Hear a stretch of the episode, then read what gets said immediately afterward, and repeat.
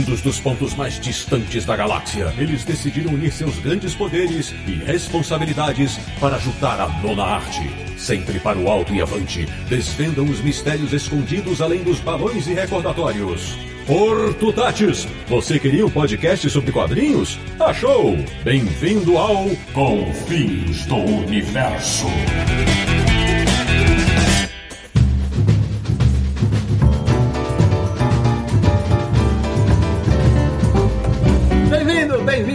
Começando mais uma edição de Confins Universo, o podcast que mais honra os deuses dos quadrinhos nacionais. Que é o podcast do Universo HQ, o site que teve a alegria de, nos seus primórdios, publicar tiras do Visunga, www.universohq.com. E o programa de hoje vai falar de um dos maiores gigantes do quadrinho nacional em todos os tempos. Eu sou o Sidney Guzman, falo de São Paulo e digo com orgulho que aprendi mais sobre a Guerra dos Farrapos numa certa história em quadrinhos do que nos livros escolares. De Petrópolis, no Rio de Janeiro, um cara que eu aposto que conheceu o coronel britânico Percy Harrison Fawcett graças aos quadrinhos. Acertei, Samir Naliato? Na mosca, porque hoje vai ser um programa para celebrar e resgatar um mestre da República de Piranga em São Paulo. Ele que quando devorava a revista Espectro, ainda garoto, sempre pensava com seus botões. Esse desenho aqui é muito diferente, mas é tão legal. Marcelo Naranjo. E sempre achei muito diferente e tão legal, exatamente isso. Feliz demais de participar de um episódio tão bacana com um resgate histórico tão incrível. Abrindo o timaço de convidados especialíssimos desse episódio, de Saquarema, no Rio de Janeiro. Um homem que pode dizer que é filho de uma lenda. Flávio Colim Filho, bem-vindo ao Confins do Universo. Muito obrigado. Eu me sinto muito feliz em estar participando disso aí. E eu acho que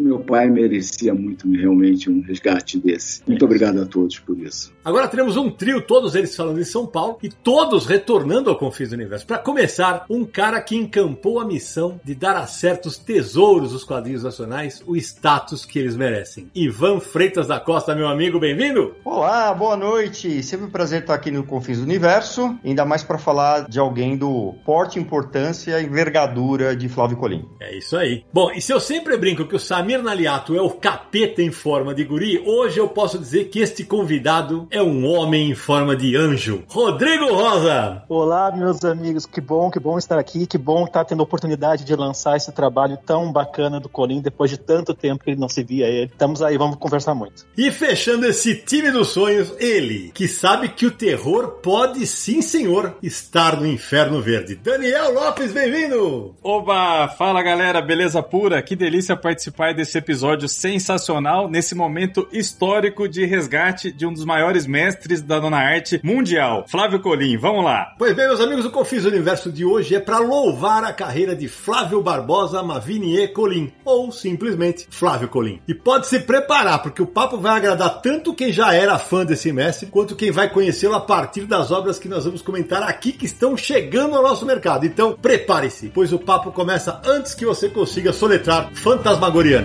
Até já!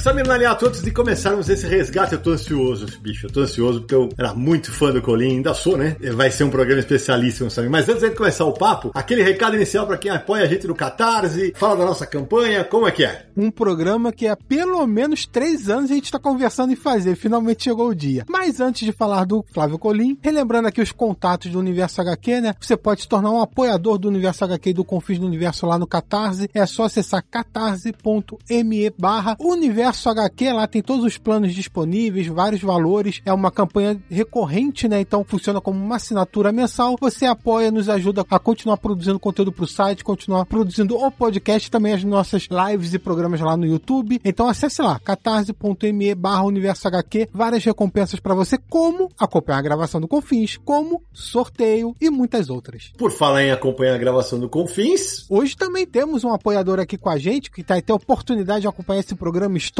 é o Francisco Jacobina. Boa noite, pessoal. Queria agradecer a oportunidade de, de acompanhar a gravação, né? Sempre quis participar da, dessa gravação de vocês. E hoje vamos aprender um pouco, né? Aprender bastante, na verdade, sobre a, o quadrinho nacional. Eu confesso que li pouca coisa do Colim, mas meu exemplar de Histórias Gerais está aqui na minha frente para ir folheando aí durante a gravação. Aí vamos aprender bastante aí com vocês. Boa, Chico, bem-vindo. Ô, Samir, mas também tem como recompensa ter o nome eternizado num episódio do Confins. Hoje tem? Tem sim, e o Jacobina falou que até agora teve pouca oportunidade de ler o material do Colim. Agora vai começar a ter muita, porque esse resgate que a gente vai falar vai, vai valer a pena. Ah, vai. Mas todo o programa também a gente cita 10 apoiadores aqui, né? Os nomes de 10 apoiadores, que é um nosso agradecimento para todo mundo que nos ajuda. Então, ó, no programa de hoje, nosso muito obrigado para Rafael Ruiz Uchelli, Marco Aurélio Lima do Nascimento Júnior, André Ronaldo dos Santos, Caio, Caio não botou o sobrenome, então Caio, você sabe que nos apoia, um abraço para você, Claudinei Vieira da Silva, Fernando José Patrick João da Silva Pinto, Jéssica Miranda Teodósio, Gabriel de Freitas Gonzales e Guilherme de Carvalho Trindade Rocha. Agradecimento especial a todos eles e a todo mundo que apoia a gente. Muitíssimo obrigado. Então, bora lá, também que o papo promete. Marcelo Naranjo, eu sempre faço a abertura do, do Confins apresentando nossos convidados, mas hoje tem, nós temos tanta gente aqui que mas eu vou fazer uma rápida introdução aqui. O Ivan é um dos responsáveis pela Chiara Escuro, curador da CCXP, para mim o maior realizador de exposições de quadrinhos no Brasil, e agora curador da obra do Flávio Colinas. Vamos falar disso já já já. Temos aqui os editores Daniel Lopes da Epoque Nanquim, Rodrigo Rosa da Figura e o Flávio Colim Filho, que é filho do homem. Então, Naranjo, faz aquela rápida abertura sobre Flávio Colim. Então, o Colim, vamos falar da parte relacionada aos quadrinhos, né? Porque vai ter bastante coisa sobre a vida dele que a gente vai ter chance de conversar aqui. Mas ele começa com 20 anos, em 1956, né? Publicando pela RGR, o Grafo Editora, das revistas uh, X9, Enciclopédia. Ele transformou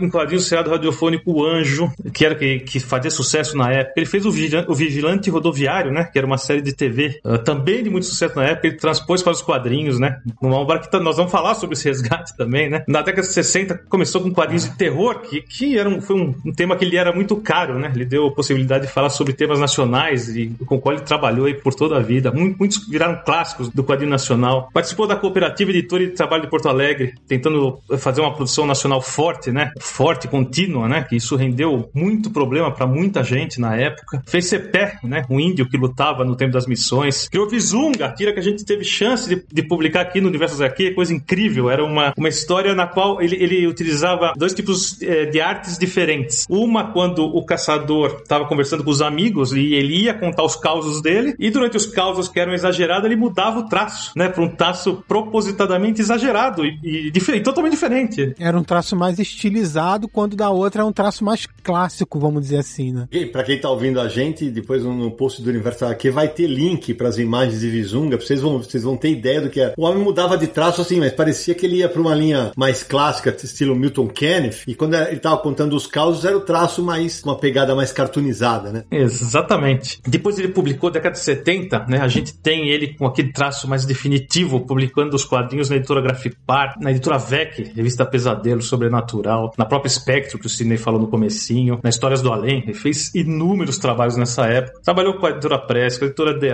Arte, publicou temas nacionais, né, com o álbum A Guerra dos Farrapos, a história de Curitiba. Teve quadrinhos, inclusive, distribuídos no Posto Piranga, a gente vai ter que falar sobre isso, né? Vão. Ganhou Angelo Agostini, ganhou HQ Mix, publicou Fawcett, um, um quadrinho sensacional, publicou uh, Histórias Gerais, né, que é um dos grandes clássicos aí da nossa nona arte, que vai ganhar reedição também, né? A gente tá num momento bacana com o resgate da obra do Colim. E, enfim, é tanta coisa que a gente tem que falar que eu nem sei o que eu falo. Tô feliz aqui. Então vamos deixar. Eu quero muito falar com o Ivan sobre o resgate, mas antes disso disso, eu vou aproveitar o gancho da abertura e perguntar pro Flávio. Flávio, você cresceu vendo teu pai produzindo quadrinhos, mas queria saber justamente uma coisa. Naquela fase em que ele fica desgostoso com os quadrinhos e vai trabalhar com publicidade para pagar as contas, qual era a tua idade? Você lembra dessa fase? O que, que ele te contava disso? Olha, Sidney, a minha idade na época, mais ou menos, era por volta de uns 9 a 10 anos de idade. Uhum. Ele conversava muito comigo, apesar da pouca idade. Eu, ele era um companheirão, assim, para mim. E, na verdade, ele nunca ficou, vamos dizer assim, desgostoso com o quadrinho. A verdade é essa. O que aconteceu foi que, infelizmente, o quadrinho não pagava as contas. Né? Então,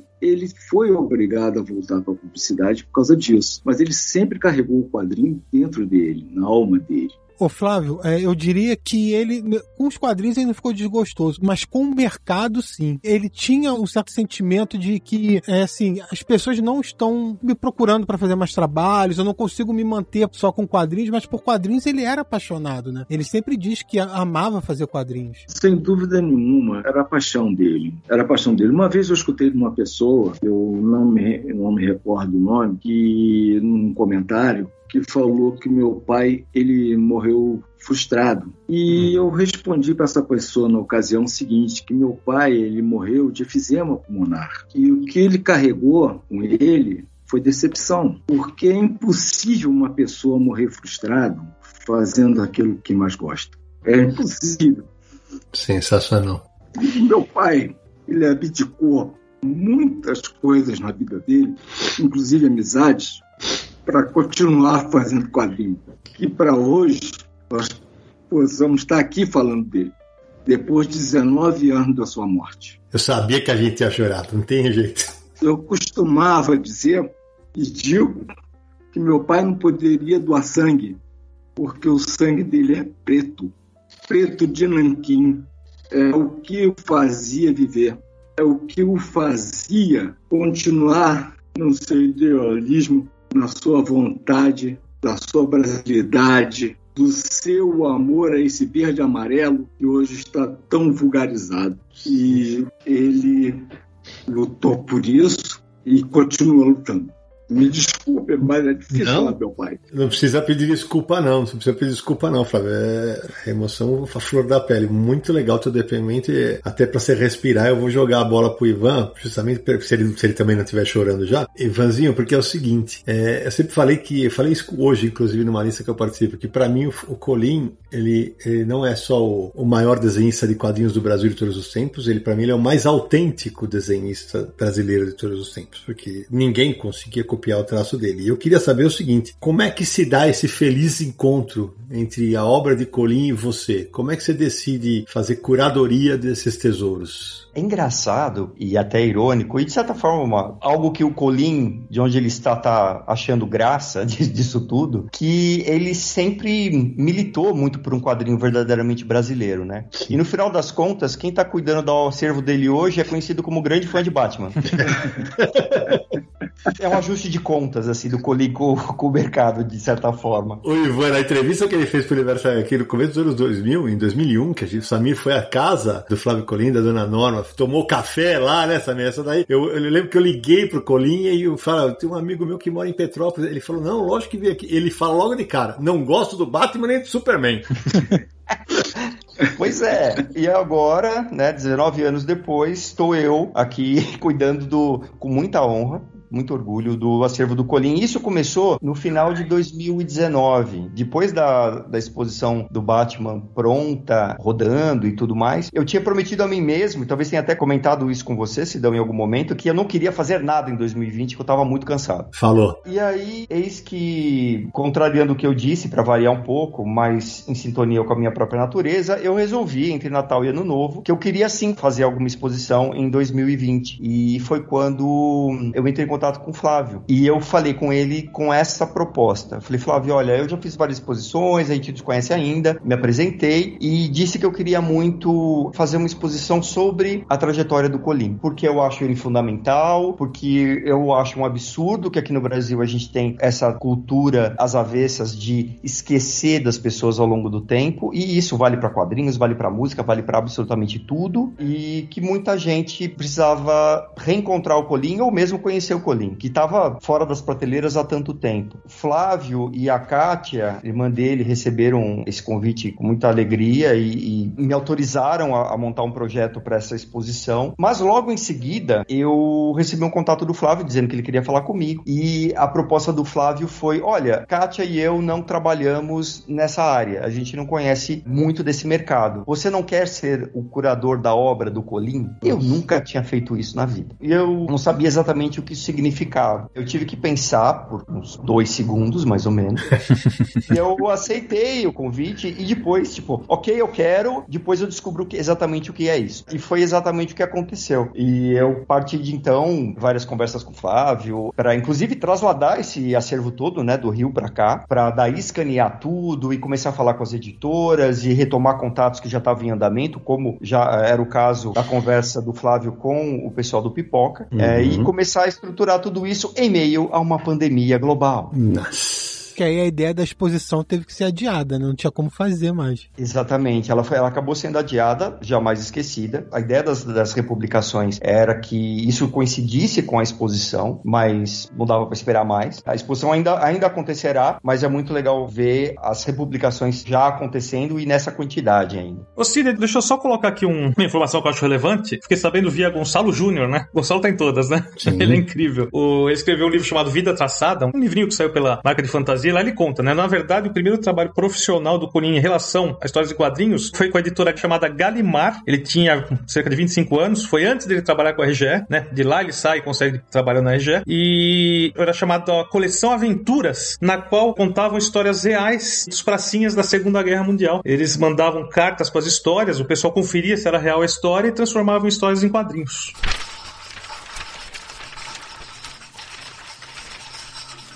Vou aproveitar o gancho que o Ivan levantou e eu quero colocar o Rodrigo nessa, nessa roda, porque o Rodrigo, além de editor, ele é desenhista e dos bons. Rodrigo, conta para mim, você é um pouco mais novo que eu, mais velho que o Daniel. Você leu Colim? Me conta a tua experiência vendo o Colim artista. Ah, sim, sim, sim, eu li, porque, claro, eu comecei a ler quadrinho adulto bem naquela fase bacana ali do quadrinho nacional também, né? Eu acho que era a VEC que publicava quadrinhos uhum. nacionais, agora não sei. Não, era a de Curitiba, Grafipar, isso? Não isso, isso, isso, exatamente. Eu peguei aquela, eu peguei toda aquela fase, também tinha Mestres do Terror, que eu acho que era publicado aqui em São Paulo, né? Então peguei já o Colim maduro, assim. Creio que começou por ali, mas também tive muito impactado pelo trabalho dele por causa das edições dos postos Ipiranga da Revolução Farroupilha, né, que isso aí foi fartamente distribuído no Rio Grande do Sul. Tanto você conseguia de graça em todos os postos Ipiranga. Então, assim, era, muito gibi assim no Colim por tudo quanto é lado. E desde o início, eu até falei outro dia numa conversa que a gente teve, desde o início o Colim me intrigou, porque era realmente uma coisa bem diferente assim do que eu estava acostumado a ver, principalmente quadrinho de super-herói, né? Aquele desenho do, né, do mais clássico, assim, super-heróis musculosos. O Colim era uma coisa muito diferente. E ficava naquele meio do caminho entre a coisa mais clássica ou a mais caricata também, um trabalho muito caricato, assim, né? Me intrigava muito e eu gostava, assim. Mas eu acho que foi realmente eu descobrir e perceber o, a grandiosidade artística do Colin já mais, mais maduro, um pouco depois de conhecer quadrinhos europeus, Corto Maltese e coisas assim. Eu disse, cara, esse cara é um, é um gênio. E hoje, cada vez mais que eu vejo o Colin, eu mais me impressiono. Ele é realmente um dos grandes desenhistas de quadrinho do mundo mesmo, sabe? Até onde eu conheço da coisa. Ele é realmente muito impressionante. Eu Rodrigo. Narujo, acho que a gente já comentou isso em algum programa. Você também teve a impressão de quando, quando você lia alguma revista que, que tinha o Colin quando, quando era moleque, de primeiro falou assim, nossa, mas esse traço é meio estranho, a gente que tá acostumado a ler super-herói, né? Você também teve essa impressão e depois que começou a entender, você falou, putz, grila, o que, que é isso, né? Quando eu era criança, dessa fase 12, 13 anos, eu comecei a gostar muito de quadrinho de terror. E eu comprava em sebo, né? Eu fui pegando minhas revistas Spectro, Pesadelo, as outras em sebo. E eu não ligava pros créditos, mas eu sabia que tinha dois artistas que eram muito diferentes dos demais. Então eu já tinha noção de quem era o Shimamoto e de quem era o Colin. Eu sabia diferenciar das outras histórias, por conta da arte ser tão diferente, né? Tem um estilo tão próprio, tão marcante. É incrível, né? E o Colin tinha uma. Como os quadrinhos da época,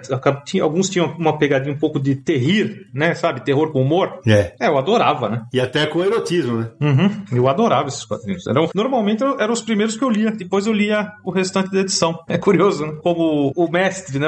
Ele chama o leitor. É incrível isso. Ô, Daniel, e você que você, é acho que é o mais novinho aqui da tropa aqui, em que momento você descobre o Flávio Colim e me conta, já aproveita e conta desse resgate, depois eu vou passar pro Rodrigo para ele falar do resgate que ele tá fazendo, pra gente falar de mais uma novidade. Conta aí. Ó, oh, Cidão, eu tô com 36 anos, então acho que o Samir é o mais novo dessa conversa aqui, né, se eu não me engano. Concordo plenamente com você, Daniel. ele vai te pagar um churrasco agora.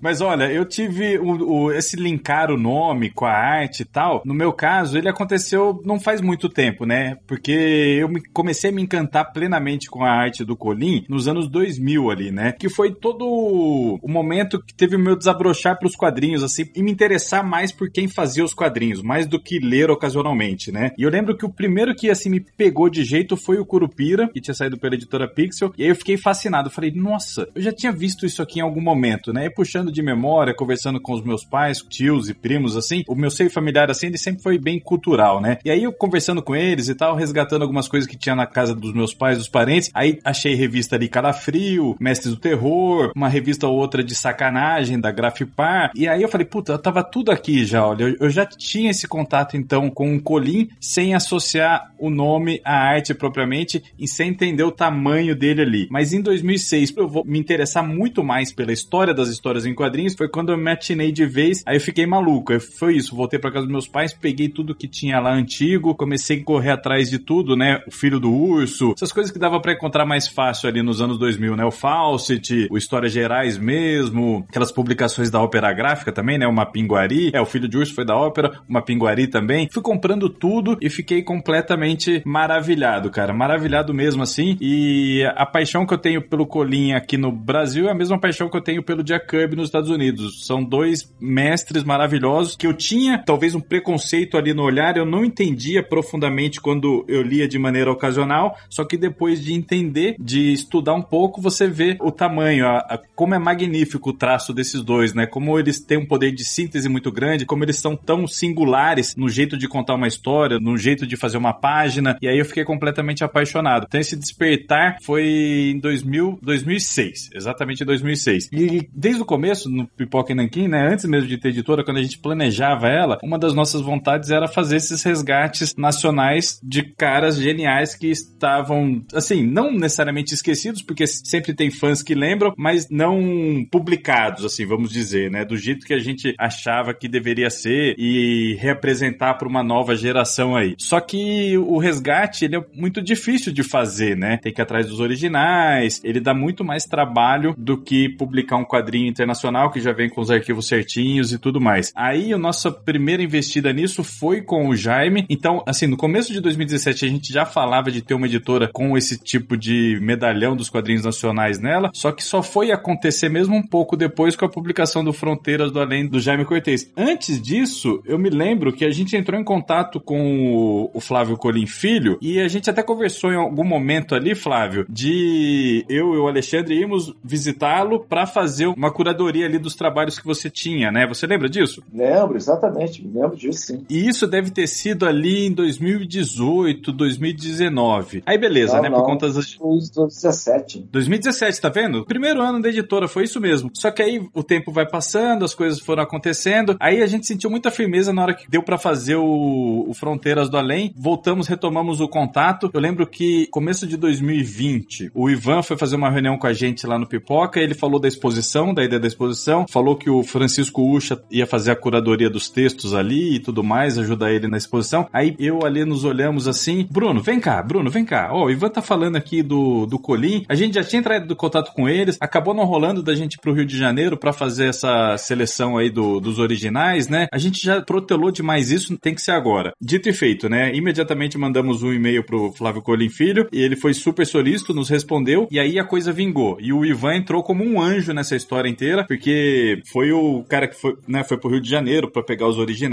e tudo mais. Então essa aproximação do essa entrada do, do Ivan Costa como curador da obra do Colim facilitou todo esse processo. E agora estamos aí, né? Terror no Inferno Verde virou uma realidade. Depois de anos de planejamento e trabalho, agora é uma realidade. E Daniel, tá em pré-venda agora nesse momento, não é isso? Isso, está em pré-venda, é pré-venda exclusiva da Amazon, mas também se encontra nas comic shops e lojas especializadas, né? Tem algumas delas, como a Monstra, que trabalham também no esquema da pré-venda, mas na Amazon, por enquanto, tá o preço de capa sugerido R$ 89,90 e tá com 30% de desconto, R$ 62,90. Ficou uma edição assim, modéstia à parte, espetacular, capa dura, formato 21 por 28, 220 páginas, impresso em papel couché de alta gramatura, num PB esplendoroso, que é como tem que ser o, o nanquim do, do Flávio Colim, né? Esse preto tem que ser perfeitamente impresso, com textos editoriais. Como eu falei, o Francisco Ucha, ele estava na, na ideia lá do Ivan da exposição, né? Ele estava na concepção dessa história toda, então o convidamos ali para fazer um prefácio que ele conta toda a vida do Colim ali, é um texto muito legal. Tem depoimento dos filhos do Colim, além do Flávio aqui, tem da Kátia também. Tem depoimento do Jefferson Costa, que é um cara que bebe muito ali da influência do Colim, do Franco de Rosa. E tem também depoimento, claro, do Ivan Freitas da Costa, que está participando do papo aqui com a gente. Cada um ali dando um ponto de vista diferente sobre o trabalho do Colim. É edição assim de, de fã para fã mesmo. Eu tenho certeza que o pessoal vai amar completamente. Quem já ama o Colim vai se deleitar e quem ainda não conhece nada desse mestre vai ficar encantado e vai virar fã para sempre, não tenho dúvida. Ô Daniel, você falou que seu primeiro contato com o Colim mais perceptível foi com o Curupira, né? Isso. Da Pixel. Tem uma, uma história curiosa sobre Curupira, que quando eu entrevistei o Colim, que eu fui lá na casa dele, esse trabalho foi publicado pela Pixel em 2006 de maneira póstuma, né? Porque o Colim faleceu em 2002 e eu entrevistei ele em 2001. E aí quando eu tava conversando com ele, ele me mostrou algum, alguns originais, algumas coisas, ele fazia escultura também, me mostrou bastante. E ele me mostrou os originais de Curupira. Tem inclusive uma foto que ele tá segurando a primeira página de Curupira que tem o título Os Caçadores. E eu tirei uma foto dessa, inclusive tá, a foto tá no vídeo do Pipoca aqui também. Ele me mostrou os originais dessa HQ toda e fala assim: olha só, eu escrevi, eu desenhei e eu colori e ninguém quer publicar, não consigo publicar. Nossa senhora. E isso, isso ele não conseguiu ver em vida a publicação, porque saiu quatro anos depois do falecimento dele, né? Mas estava lá tudo bonitinho, com ele colorido, assim, mostrou todas as páginas. Foi bem curioso isso. Olha que loucura, né? Que diferente estágio dessa experiência surreal que você teve. Ver um original do Colim ali em primeira mão, colorido por ele, esplendoroso, espetacular. Eu tive um pouquinho dessa sensação de ver o original do Colim ali nessa recuperação que a gente fez pro Terror no Inferno Verde, né? E já foi um negócio assim, estarrecedor. É muito legal estar diante de uma obra-prima feita por um cara que você admira tanto, né? E por outro lado, essa fala dele, né? De ninguém querer publicar um trabalho desse, um trabalho dessa envergadura, maravilhoso, tão especial pro Brasil, né? Um dos trabalhos mais bonitos do Colim, ninguém queria publicar. Olha que loucura o mercado em 2001, né?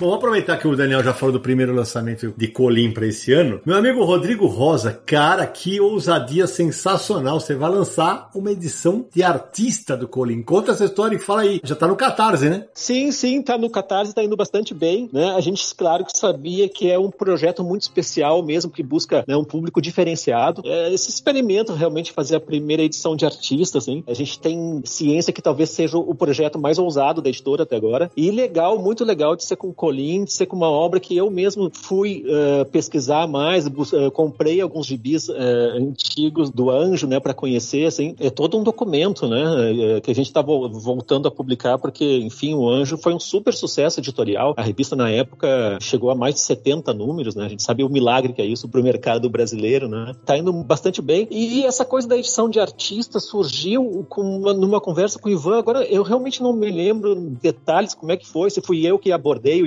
Sabendo já que ele estava trabalhando com a obra do Colim, né? Ou se foi o contrário, se ele que me buscou, eu realmente não tenho bem essa memória. Mas desde o início já ele já falou dos, desses originais do Anjo, já falamos então de fazer uma edição de artista, assim, né? Foi meio uma coisa mútua, assim, os dois, sim, bah, vamos fazer isso. E estamos aí nessa expectativa, tá indo, tá indo bem o Catarse, não tá assim um super sucesso, a gente já esperava por isso, mas estamos bastante confiantes, assim, vamos inaugurar esse filão editorial aí, vamos ver como é que vai ser. Ô Rodrigo, explica para quem tá ouvindo a gente o que é uma edição edição de artista? De repente a pessoa não sabe. A edição de artista é uma edição facsímile dos originais de uma obra de quadrinhos, não é? Então a gente vai publicar o número 5 da revista das Aventuras do Anjo, que inclusive era um dos, dos números preferidos do Colin. Ele tinha muito carinho porque ele, ele desenhou a paisagem da juventude dele, que era no interior de Santa Catarina, as araucárias, tudo. É bem bacana mesmo. E a edição de artista então faz isso. A gente vai publicar o original tal qual ele é, assim, sem nenhum retoque. Né? É, é um scan sem nenhum retoque do original. Então, onde ele errou, colocou tinta branca lá para corrigir algo, tudo isso aparece, as marcas de lápis, as anotações nos cantos que ele fez, ah, o entintamento, assim, consegue ver mais essa relação do papel com a tinta. Então, a edição de artista, eu acho que por duas razões, né? Primeiro, porque ser de um artista mesmo, tá o trabalho artístico como piloto, né? Como na frente de tudo, né? E também para artistas, né? Que eu acho que isso interessa muito o pessoal que é chegado mesmo em estudar a arte do dos quadrinhos, ou mesmo, ou interessado de uma maneira em geral, assim, né? Vale lembrar para quem está ouvindo a gente que é o seguinte: normalmente as pranchas, as páginas originais desenhadas são maiores do que chega a ser impresso, né? Tem redução e tudo. Então tem várias diferenças entre o produto final que você pega na mão, que você está lendo, que você comprou na banca ou comprou na, na livraria, e a página que o desenhista realmente desenhou o quadrinho, né? Então o objetivo é justamente isso, é mostrar a página original, né? Como ela foi feita. Exatamente. E no tamanho original também, então nossa edição tem é, 30 por 40 centímetros, mais ou menos, um pouquinho mais. Então é tudo isso respeitando mesmo a, a obra original. É como ter a experiência de estar com alguns originais do Colin aí encadernados na, na casa da pessoa, né? Ô, Rodrigo, quantas páginas? Porque é, o Anjo número 5, até pra galera que tá ouvindo a gente, ele saiu em setembro de 59, na época custava 10 cruzeiros, né? Para menores de 13 anos, olha só, tinha um cara com machado, né? É, é outro tempo, né? Sensacional, né? E quantas páginas vai ter edição? A nossa edição vai ter por volta de 60 páginas, tá? Uhum. Isso aí sempre pode subir um pouquinho ou baixar um pouquinho, porque tem as, algumas questões que a gente fecha no momento, né? A história em quadrinho tem 48 páginas, né? Que era o, né, o formato clássico, assim, das, das revistinhas né, da época, né? E então a gente vai querer colocar extras, né? Falando da história do Colim, falando da história do Anjo, né? É bom lembrar que os herdeiros do Álvaro Aguiar, que é o criador do Anjo, também estão muito entusiasmados com o trabalho, ficaram muito felizes desse projeto, assim, estão dando muito apoio mesmo. Então também vai falar, enfim, sobre a história do Anjo, que foi desde o seriado até o sucesso dos quadrinhos, né? Era falar do Colim, enfim, ter desenhos extra. Né? A gente está montando a edição, mas tem, então vai ser assim, 60 páginas. Muito legal. Ivan, você, é você tem muito quadrinho estrangeiro e eu sei que você tem várias dessas edições de artistas dos Estados Unidos. Como é que é essa sensação de estar tá ajudando a trazer a primeira brasileira? Bom, quem me conhece e já foi nas exposições sabe do meu apreço por arte original e por pela riqueza que esse tipo de material traz, tem e que é admirado tanto pelo público quanto pelos próprios artistas. Eu lembro de um episódio depois da, da exposição quadrinhos lá no MIS, eu tive uma conversa com Danilo Beirute, ele ficou meia hora comigo ao telefone falando especificamente de uma arte do Jorge Zafino. Ele ficou falando daquilo, de cada detalhe, de como aquilo era, era incrível, do quanto ele tinha aprendido, entendido, desvendado como que o Jorge Zafino trabalha. Então, ter uma, uma edição desse tipo aqui no Brasil abre um mercado, o que é ótimo pra gente aqui, dá acesso às pessoas a, um, a algo que não, não é publicado há mais de 60 anos e coloca das prateleiras um, uma das primeiras obras do, do Colin que ainda tem um traço bastante diferente daquele que a gente está acostumado das últimas obras do Colin, ali na década de 90, e que é um traço até meio Milton Caniff. Isso, total. No estilo, né? É um proto-Colin, digamos assim, daquilo que a gente está mais acostumado quanto ao traço dele, mas ainda assim é uma história incrível, extremamente bem desenhada, ele que adaptou tudo, ele recebia os roteiros, transformava aquilo em histórias em quadrinhos, e ainda com um desafio, né? Porque as histórias do Anjo, elas se passavam nos Estados Unidos, e ele pegava uhum. aquilo tudo e adaptava para que se passassem no Brasil. E isso é muito coerente, né, com quem é o Colin, que o tempo todo defendeu um quadrinho brasileiro. Ele pegava uma história gringa e transformava em uma história brasileira. Então ali sai aquele cenário de meio oeste americano e vira uma floresta de araucária. Puta, sensacional. E as pessoas vão poder ver isso uh, em reproduções, como o Rodrigo estava dizendo, facsimilares, né, da, da história, em tamanho real, com todos os detalhes que tem nesses originais, marca de nanquim, anotação a lápis em volta, é como se a pessoa tivesse com o original na mão. Não, é maravilhoso, né? Porque você pensa, ó, acho que a última publicação que teve do Colim de vulto no Brasil foi Caraíba mesmo, em 2007. Saiu pela Desiderata. É um álbum bonito pra caramba. Então, pô, desde 2007, sem um Colim nas livrarias, sem um Colim acessível aí pros leitores. E agora, nesse mesmo ano, a pessoa tem a oportunidade de ver o Colim antes de ir pra publicidade, né? O Colim ali do final dos anos 50. Essa história do Anjo número 5, ela foi publicada especificamente em que ano, gente? 59. 59. Então vê o Colim de 59 e depois pega a nossa publicação, que é majoritariamente ali anos 80, anos 90, né? Tem até uma história de 2000, que foi publicada postumamente, né? Em 2002, que é Filho de Urso. Então é legal ver o Colim anos 50 e o Colim depois da publicidade, com o traço bem mais característico dele ali, anos 80, anos 90. E no final do ano ainda vai pegar o Histórias Gerais, que ainda não conhece, né? Talvez seja a obra mais conhecida do Colim aqui no Brasil. Ela foi publicada pela Conrad, pela Nemo, foi publicada independente também antes de tudo isso, né? E é uma das suas mais representativas. Então, no espaço de um ano, depois de 14, teremos esses três exemplares de Colim Chegando. Coisa linda. É, entre 2007 e hoje, a Conrad mesmo republicou Histórias Gerais também em 2007, depois a Nemo em 2012, né? O Fawcett foi republicado pela Devir também em 2010 e Fantasmagoriana pela Nemo também em 2013. E saiu um quadrinho do Colin naquela edição da Veneta, Afrodite Quadrinhos Eróticos. Teve uma historinha do Colin lá também. Bem lembrado, tem uma historinha do Colin lá, e se eu não me engano, a continuação da revista Calafrio que sai hoje em dia, a Calafrio ela voltou, né? Teve um ressurgimento aí. E tem algumas histórias do Colin lá também. Mas é bem pontual, assim, né? Exatamente. Aliás, só para deixar registrado, Fawcett foi quando eu conheci o trabalho do Colin. Se não acertou na mosca na abertura. Eu sabia. Ah, só para esclarecer, o Fawcett original, de 2000, que saiu pela editora Nona Arte do André Diniz, não a republicação da Devir. Com o roteiro do André Diniz, inclusive, né? Exato. Eu lembro que nessa época foi quando eu conversei com o Colin por telefone. E o Colin era esse cara, cara. Ele, ele respondia pra fanzineiro via carta. Eu lembro que os, os amigos do, do Money Comics, o JJ Marreiro, Daniel Brandão, o Geraldo Borges, eles têm guardadas as cartas que ele recebeu do Colin. Ele, ele, pra ele era uma alegria que jovens autores, como na época o André Diniz e o Alisson Serbeck, procurassem ele. Eu lembro que ele falou que estava muito feliz naquela época, que ele fez dois, foram dois resgates. Eu, lembro, eu cheguei a fazer uma matéria que foi capa de Estadão, falando do Fawcett e de outros lançamentos. Mas já que o Daniel falou que são três lançamentos preparados para Colin. Porque vamos relembrar, né, Cidão? O terceiro é Histórias Gerais, uma edição especial de 20 anos da Conrad, que o Cassius Mendoar, inclusive, anunciou durante a live lá do Universo HQ em resenha. Pessoal que ainda não conhece nosso programa no YouTube, toda segunda-feira às 8 da noite, acessa lá para assistir. Exatamente. E eu foi que eu coloquei nas redes sociais. Tem mais por aí. Então, já que tem mais por aí, agora vocês vão ouvir uma entrevista com um outro editor que não está nesse programa, mas que deu uma palhinha pra gente sobre o próximo lançamento de Colin.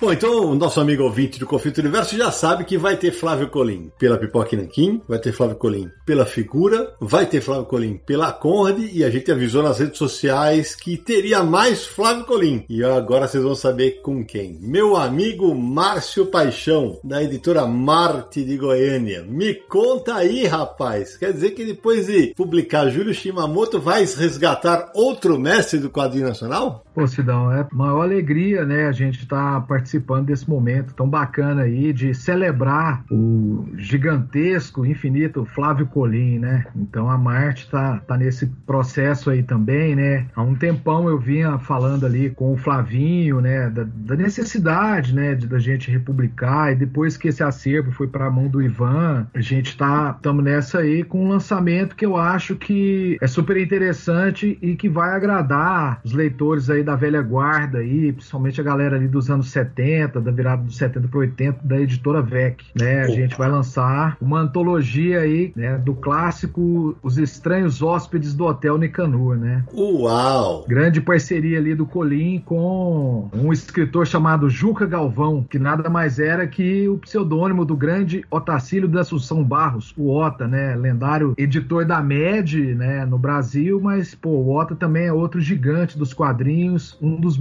mais importantes editores de quadrinhos brasileiros de todos os tempos. Então, nessa época, com o pseudônimo de, Juca Galvão e junto ali do, do Flávio Colim, num momento espetacular, ele criou essa série maravilhosa, divertidíssima, que eu acho que está no, no, coração de muitos leitores da época, né? Que são os estranhos hóspedes, né? Os monstros lá do Hotel Nicanor. É uma história muito louca para quem não conhece. Tem erotismo, tem terror, é um negócio muito divertido, né? E me fala uma coisa, Marcos, você já tem ideia de formato, quando sai, quantas páginas vai ter? Você já sabe isso? Sabemos, assim. O livro, a gente está trabalhando nele, ele vai ter em torno de 150 páginas. Esse número é, eu não consigo precisar. Tem uma coisa que é uma novidade sensacional, né? Opa. Porque originalmente foram quatro histórias da Spectre e mais uma micro história, assim, né? Depois, coisa de uma década posterior, o Ota, já com a Ota Comics, lançou uma nova edição, né? Uma edição, ele, a ideia era que fosse uma série, né? Do Hotel do Terror isso acabou ficando só no, em um número e a gente vai republicar esse material também. Uhum. Mas a gente encontrou aí uma história inédita da série aí do Hotel Nicanor, né? Que nunca foi publicada anteriormente e vai estar na nossa edição. Então o livro tem, vai ter aí alguma coisa entre 150, 160 páginas. O formato é esse, 21 por 27, por ali, entendeu? Uhum. Preto e branco, com certeza a gente vai ter algum ensaio, né? Contextualizando a obra, o trabalho do Colim. Isso é uma preocupação que a gente sempre tem, né, nos materiais que a gente lança, assim, né? Que a coisa mais legal de, por exemplo, trabalhar com um cara igual o Colin, com esse tipo de material Shima, é contextualizar para o leitor assim, a importância desses caras, né? E quão únicos eles são, né? A gente tem quadrinistas que são impossíveis de acontecer em outro lugar do planeta Terra, né? O Colin é uma força, né, das artes gráficas e dos quadrinhos, assim, né? É um artista único no mundo, né? Assim, paralelo a ele seria um cara, sei lá, um Jack Kirby, algo desse nível de inventividade, de ousadia gráfica, né? Esses caras que criam um continente artístico que é particular, pessoal e que não se reproduz em nenhum lugar do mundo, né? Quem desenha igual o Flávio Colim, né? Então isso é uma coisa demais, concordo maravilhosa. Demais. É um gênio, um gênio mesmo e eu fico muito feliz aí de estar tá dando minha contribuição para esse momento, né? De celebrar esses grandes artistas, né? Eu acho que tem essa coisa, né? Que o quadrinho, diferente de hoje, era algo popular, né, Sidão? Tava nas bancas e nós temos uma tradição, né? A gente muitas vezes eu vejo a galera mais nova por uma questão de dificuldade de acesso ao material, não, não tem outro motivo, né? Mas assim, se a pessoa nunca teve acesso, por exemplo, ao Jaime Cortez, nunca teve acesso ao Shimamoto, nunca teve acesso ao Colin, a, a, todos esses caras, né? Como é que eles vão saber a dimensão desses caras? Porque eles faziam parte de um movimento de um quadrinho popular, que estava na banca de revista, né? E agora essas edições são cada vez mais complexas de encontrar, por isso essa retomada, esse resgate é tão importante, assim, porque esses caras são artistas são, é realmente em, em qualquer lugar do mundo, cara, eles são demais. É realmente muito valioso esse resgate. E, e me fala uma coisa, mas a venda vai ser feita via Catarse, você tem ideia se vai, ou vai ser, ou a editora tá bancando e vai, e vai vender pelo site, como é que vai funcionar a venda do material? Nós vamos em breve aí abrir uma pré-venda aí do Hotel Nicanor, né? Então todo mundo acompanha ali no site da Marte, é. Logo a gente vai estar tá soltando. É uma campanha de pré-venda, né? Não vai ser via Catarse, não. Mas a gente vai fazer uma pré-venda, é, é uma responsabilidade da editora botar esse material na praça, sim. A gente está muito satisfeito com essa possibilidade, principalmente dessa enxurrada de colinha aí. Eu acho genial. O nosso livro deve estar saindo ali, está previsto para dezembro, né? Então é. preparem-se para um Natal hospedado lá no Hotel Nicanor. Uma belíssima novidade, Marcelo. Acho que vai ser um ano 2021, vai ser o ano do resgate do Colim, ou, como a gente tem falado aqui no programa, é o ano em que vai apresentar o Colim para tanta gente. Isso era absolutamente vital. Tem muito artista de quadrinho no Brasil que nunca leu Colim e nunca leu Shimamoto, e por isso que concordo demais com você. Esse resgate é valiosíssimo e muito necessário. Então, Marcião, brigadaço por ter contado essa novidade aqui pra gente no Confins do Universo. No dia que esse programa for a hora, a gente já certamente já vai divulgar também no, no site, fazer um barulho danado para que mais gente conheça e visite o Hotel Nicanor. Aê, muito obrigado aí, Sidão. E é isso, moçada. Viva Colim!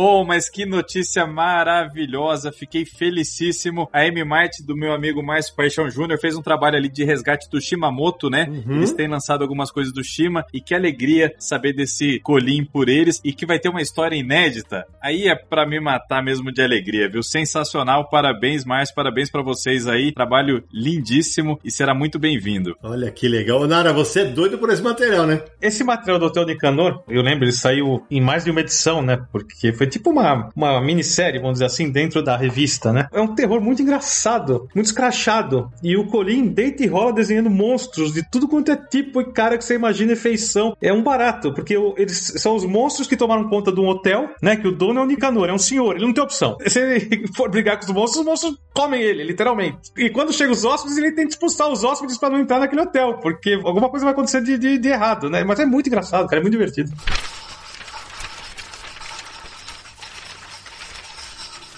Agora deixa eu abrir um parênteses aqui. Ele tá falando muito do Colim artista. Flávio, como é que era o Colim pai? Como é que foi o Colim pai? Como é que era? Onde ele produzia? Ele produzia perto de vocês? Era na sala? Vocês acompanhavam ele desenhando? Conta um pouquinho para nós como é que era o dia a dia do Flávio Colim. O meu pai, como sempre, na casa da gente, não tinha espaço para ele. Então, virava o estúdio dele, o quarto de empregado. E a última casa que nós moramos com ele, que eu ainda morava com ele, foi no Maitá. Eu acho, que você teve inclusive lá, eu acho. Uma casa de vila, no Botafogo. Não, eu, eu quase fui. Eu quase fui. Uma pena. É, Essa casa era uma casa relativamente pequena e o quarto de empregada ficava do lado de fora. E o banheiro também ficava do lado de fora, numa áreazinha, né? E era ali que ele trabalhava. E era ali que ele virava à noite ali trabalhando. E nós sabíamos que não era pra gente ficar indo lá porque era o lugar de trabalho dele, né? A gente não queria incomodar. Mas ele levantava, ia lá falar com a agência de Mas eu era enxerido e eu ia, ficava lá com ele. Tinha uma cadeirinha que ele já tinha ali do lado. Eu sentava ali com ele, ficava conversando, batendo papo e vendo ele desenhar. Eu confesso, pela idade que eu tinha e tudo, eu não estava entendendo, era chongas daquilo ali. Né? Do que ele estava fazendo e desenhando. Para mim era um desenho, eu não sabia qual era a repercussão daquilo. E eu peguei ele muito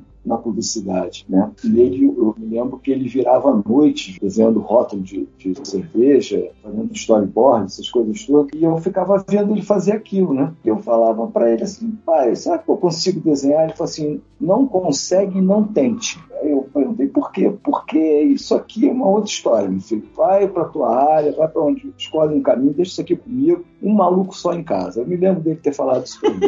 E eu ficava ali olhando ele desenhar aquelas coisas todas. Né? E um, algo interessante é que quando ele chegava de noite da agência, né, tomava banho, jantava, aquela coisa toda, e ia lá para o estúdio dele continuar o trabalho. A gente não tinha muito diálogo. E eu cobrava, às vezes, isso dele. Por isso que eu ia lá, para sentava do lado dele para conversar com ele. E ele me dava atenção, conversava muito comigo sobre tudo isso. E o mais interessante é que, como essa casa era uma casa relativa, não era muito grande, o meu quarto era junto com a minha irmã. Eram duas camas, uma mesinha de cabeceira no meio e o armário, essas coisas. Ele saía do estúdio dele, colocava uma cadeira entre a minha cama e a cama da minha irmã e abria um livro e começava a ler esse livro pra gente. Ele não achei trabalho na prancheta, mas ele começava a ler esse livro pra gente. E um livro que me marcou muito, eu falei, foi do Robinson Crusoe, que ele lia pra gente. O mais interessante disso tudo é que ele não só lia com aquela voz dele grossa, marcante, uhum. ele fazia a voz dos personagens pra gente. Não. Então eu virava pro lado, com os olhos fechados, abraçado lá no meu travesseiro, e ele sentado ali no meio das nossas camas, lendo a história, imitando a voz de Sexta-feira, a voz do Robson Crusoe, a voz de seja lá de quem for, e aquilo na minha cabeça, aquelas vozes que meu pai fazia na minha cabeça, criavam personagens totalmente diferentes que estavam no livro desenhado, porque eu imaginava os meus personagens na minha cabeça com aquelas vozes. E assim eu dormia, né? Eu não sabia nem a hora que meu pai foi embora, que momento ele saiu dali, porque eu apagava e aí minha irmã acontecia a mesma coisa. E essas coisas, lia Negrinho Pastoreiro, lia essas histórias pra gente. E isso foi marcante para mim, porque eu comecei ali, adquirir também o hábito da leitura. Eu comecei a gostar de ler também por causa disso saía assim da leitura para pensar em outras coisas e eu me lembrava daquela interpretação do meu pai. Foi quando eu comecei a aprender a ler um livro. Foi colocando as vozes nos personagens que eu estava lendo naquele livro. O mundo apagava em volta de mim e eu mesmo, dentro da minha cabeça, começava a fazer as vozes daqueles personagens. E foi quando eu comecei a gostar de leitura, porque meu pai fazia isso comigo. Que lembrança, hein? E era um, uma coisa muito marcante. Ele era daquele cara que ele podia ter a campanha que fosse, ou o trabalho que fosse, o sábado e o domingo dele eram nossos, era da família. Ele me pegava, me levava no Jardim Zoológico, no Museu Histórico na Quinta da Boa Vista, me levava no Jardim Botânico. E sair com meu pai era muito prazeroso, porque ele não só saía por sair. Vamos supor, num Jardim Botânico, que tinha lá aquelas plaquetinhas com as plantas, ele explicava aquela geringonça toda lá para mim. Muitas entraram pelo ouvido saíram pelo outro, mas eu ficava ali olhando eles falar aquilo, e contava a história do jambo, contava a história do pé de jabuti, entendeu? Foi fantástico. Então hoje eu aprecio demais essa literatura, aprecio demais o nosso país, que ele, dessa maneira simplória dele, vamos assim dizer, foi nos trazendo isso, foi nos colocando isso eh, dentro da gente, mostrando que era realmente esse país fantástico aqui. E eu já falei isso para o Ivan e eu vou repetir aqui em relação aos super-heróis. O meu pai, ele não é que ele não gostasse dos super-heróis, ele só achava e gostava de super-heróis. Teve uma passagem muito interessante, foi que eu era alucinado e eu assistia aqueles desenhos da Marvel engessado na televisão, uhum. né, fazia um movimento, botava lá, pô, como era o Batman também, essas coisas. E um dia eu cheguei para ele na prancheta, ele estava lá na prancheta, no estúdio dele lá em casa, e eu cheguei para ele e falei assim, pai, desenha o Homem de Ferro, o Capitão América, o Batman, o Superman, o Príncipe submarino, não sei o quê. Ele abaixou o óculos assim para a ponta do nariz, levantou o olho e falou: É o quê? Eu falei: Não, desenha. Você faz para mim, pai? Ele falou: Tá, deixa o papel aí que eu estou ocupado. E fui embora. Larguei lá o papel, nem precisava de papel, mas larguei lá o papel. Ainda fui na minha doce inocente levar um papel para ele desenhar. E fui embora. E esqueci, porque eu era criança, jovem, esqueci. Lá pelas tantas, não sei que hora, ele chegou. Eu estava sentado na sala vendo televisão ele chegou com um papel assim, tipo, grandinho assim, tipo A3, um negócio assim, e falou: É isso que você quer? Tava todos os super-heróis desenhados. Puta, eu tô arrepiado, velho. Você tem isso ainda, Flávio? Infelizmente não, e eu vou dizer o porquê. Eu falei que se eu tivesse, se eu tivesse, hoje, eu daria de presente pro Ivan. Puta, sensacional. De presente, Ivan, por N motivos. Mas quando eu olhei aquilo, meus olhos brilharam. Eu não sabia se os super-heróis estavam desenhados ali ou estavam em pé na minha frente. Cara, Uau. que sensacional. Nossa, que coisa linda. Ô, ô Flávio, eu, eu, tenho, que, tenho que te agradecer, aproveitar esse momento lindo, essa, essa sua generosidade em dividir mais sobre o seu pai, porque a gente tem uma admiração completa por ele como artista, né? Como a gente já falou diversas vezes aqui, um dos maiores quadrinistas do mundo, e saber que ele era uma pessoa incrível também, né? Só amplia esse, esse mito, essa lenda, essa nossa admiração por ele. E eu preciso preciso te agradecer pela sua generosidade, pelo seu entusiasmo, desde as nossas primeiras conversas, pelo apoio que você tem dado para nossa publicação Terror no Inferno Verde. Tem um depoimento, pro pessoal que não sabe, tem um depoimento, né, do Flávio Corim Filho aqui no, no, nosso livro. Eu não vou, não vou dar spoiler sobre o que que é, mas é, é muito bonito, assim, que você falou assim: olha, não necessariamente o que eu vou relatar aqui foi a memória mais marcante que eu tenho do meu pai, mas é que eu tô sentindo vontade de comentar nesse momento. E envolve ali a prancheta, envolve também uma situação ali na, na casa do Maitá, né? É um negócio tão bonito, é tão maravilhoso. E aí depois de ler tudo, aquele monte de histórias esplendorosas do Colim, chegar num depoimento dos filhos é um negócio assim que faz qualquer um desabar, sabe? E é uma coisa muito importante. Então, obrigado mesmo, Flávio. Obrigado de coração. Eu que agradeço sempre a você e a todos todos por isso. Para mim é, um, é, um, é, uma alegria, assim, e não dá, eu me emociono, porque falar dele, passa um filme na minha cabeça, eu vejo, eu falando da, do estúdio, da casa do Maitá, eu, eu, vejo a cena, eu vejo meu pai, eu vejo tudo assim, aí eu me emociono por isso, entendeu? Porque o meu pai, ele foi aquele pai, ele foi um pai muito presente na nossa vida, sabe? Muito presente, assim. Ele era muito parceiro, muito parceiro mesmo. Flávio, obrigadíssimo por esse depoimento tão do coração mesmo, porque é, quando eu puxei a pergunta, é, eu imaginava isso. Sabe por quê? Porque nas vezes que eu falei com ele pelo telefone, telefone, ele passava esse negócio de ser muito paizão, apesar de ser, como você falou, aquele vozeirão e tal. E a tua mãe também, né? A, tua, a dona Norma, pelo amor de Deus, ela, parece, parece que ela ia pegar a gente pelo, no colo pelo telefone. Era um negócio maluco, né? É, assim, é, era adorável quando falava com ela, assim. Agora, Ivan, você consegue falar depois do que o Flávio falou? É sempre meio complicado. uma das coisas que eu já falei em alguns momentos, e pro Flávio também, é que uma tristeza que eu tenho é de nunca ter conhecido o Colim. Porque é, justamente é de uma época, ele acabou, ele acabou falecendo numa época em que a gente ainda não tinha eventos regulares de grande porte. É, tinha Bienal aqui, Bienal acolá, mas era meio isso, né, naquela época. E é uma pena, porque imagina hoje um, um Flávio Colim dentro de uma CCXP. Imagina. Nossa senhora, ele ia ter o reconhecimento que ele merecia ter em vida. Pois é, que é justamente o que a gente ouviu do Shimamoto, que ele é. foi homenageado em 2019, né? Então é uma pena que não deu tempo, mas eu celebro e conheço o Colim a cada dia, porque o que eu recebi do Flávio Colim Filho é, não foram só os originais, vieram documentos, vieram certificados, vieram cartas, contratos fotos, anotações. Então é uma infinidade de documentos que estão aqui comigo que a primeira preocupação foi escanear em alta resolução todos os originais, porque uhum. eles estão sendo usados nessas republicações. A gente ouviu do Márcio sobre o Hotel Nicanor e ele tinha recebido um lote de originais e depois eu descobri um outro lote de originais. Nossa. Falei, Márcio, isso daqui você não tinha recebido ainda, mas eu achei. E esse material deve entrar na edição que ele está editando. Uhum, uhum. Então a gente vai descobrindo coisas. Vou dar um exemplo.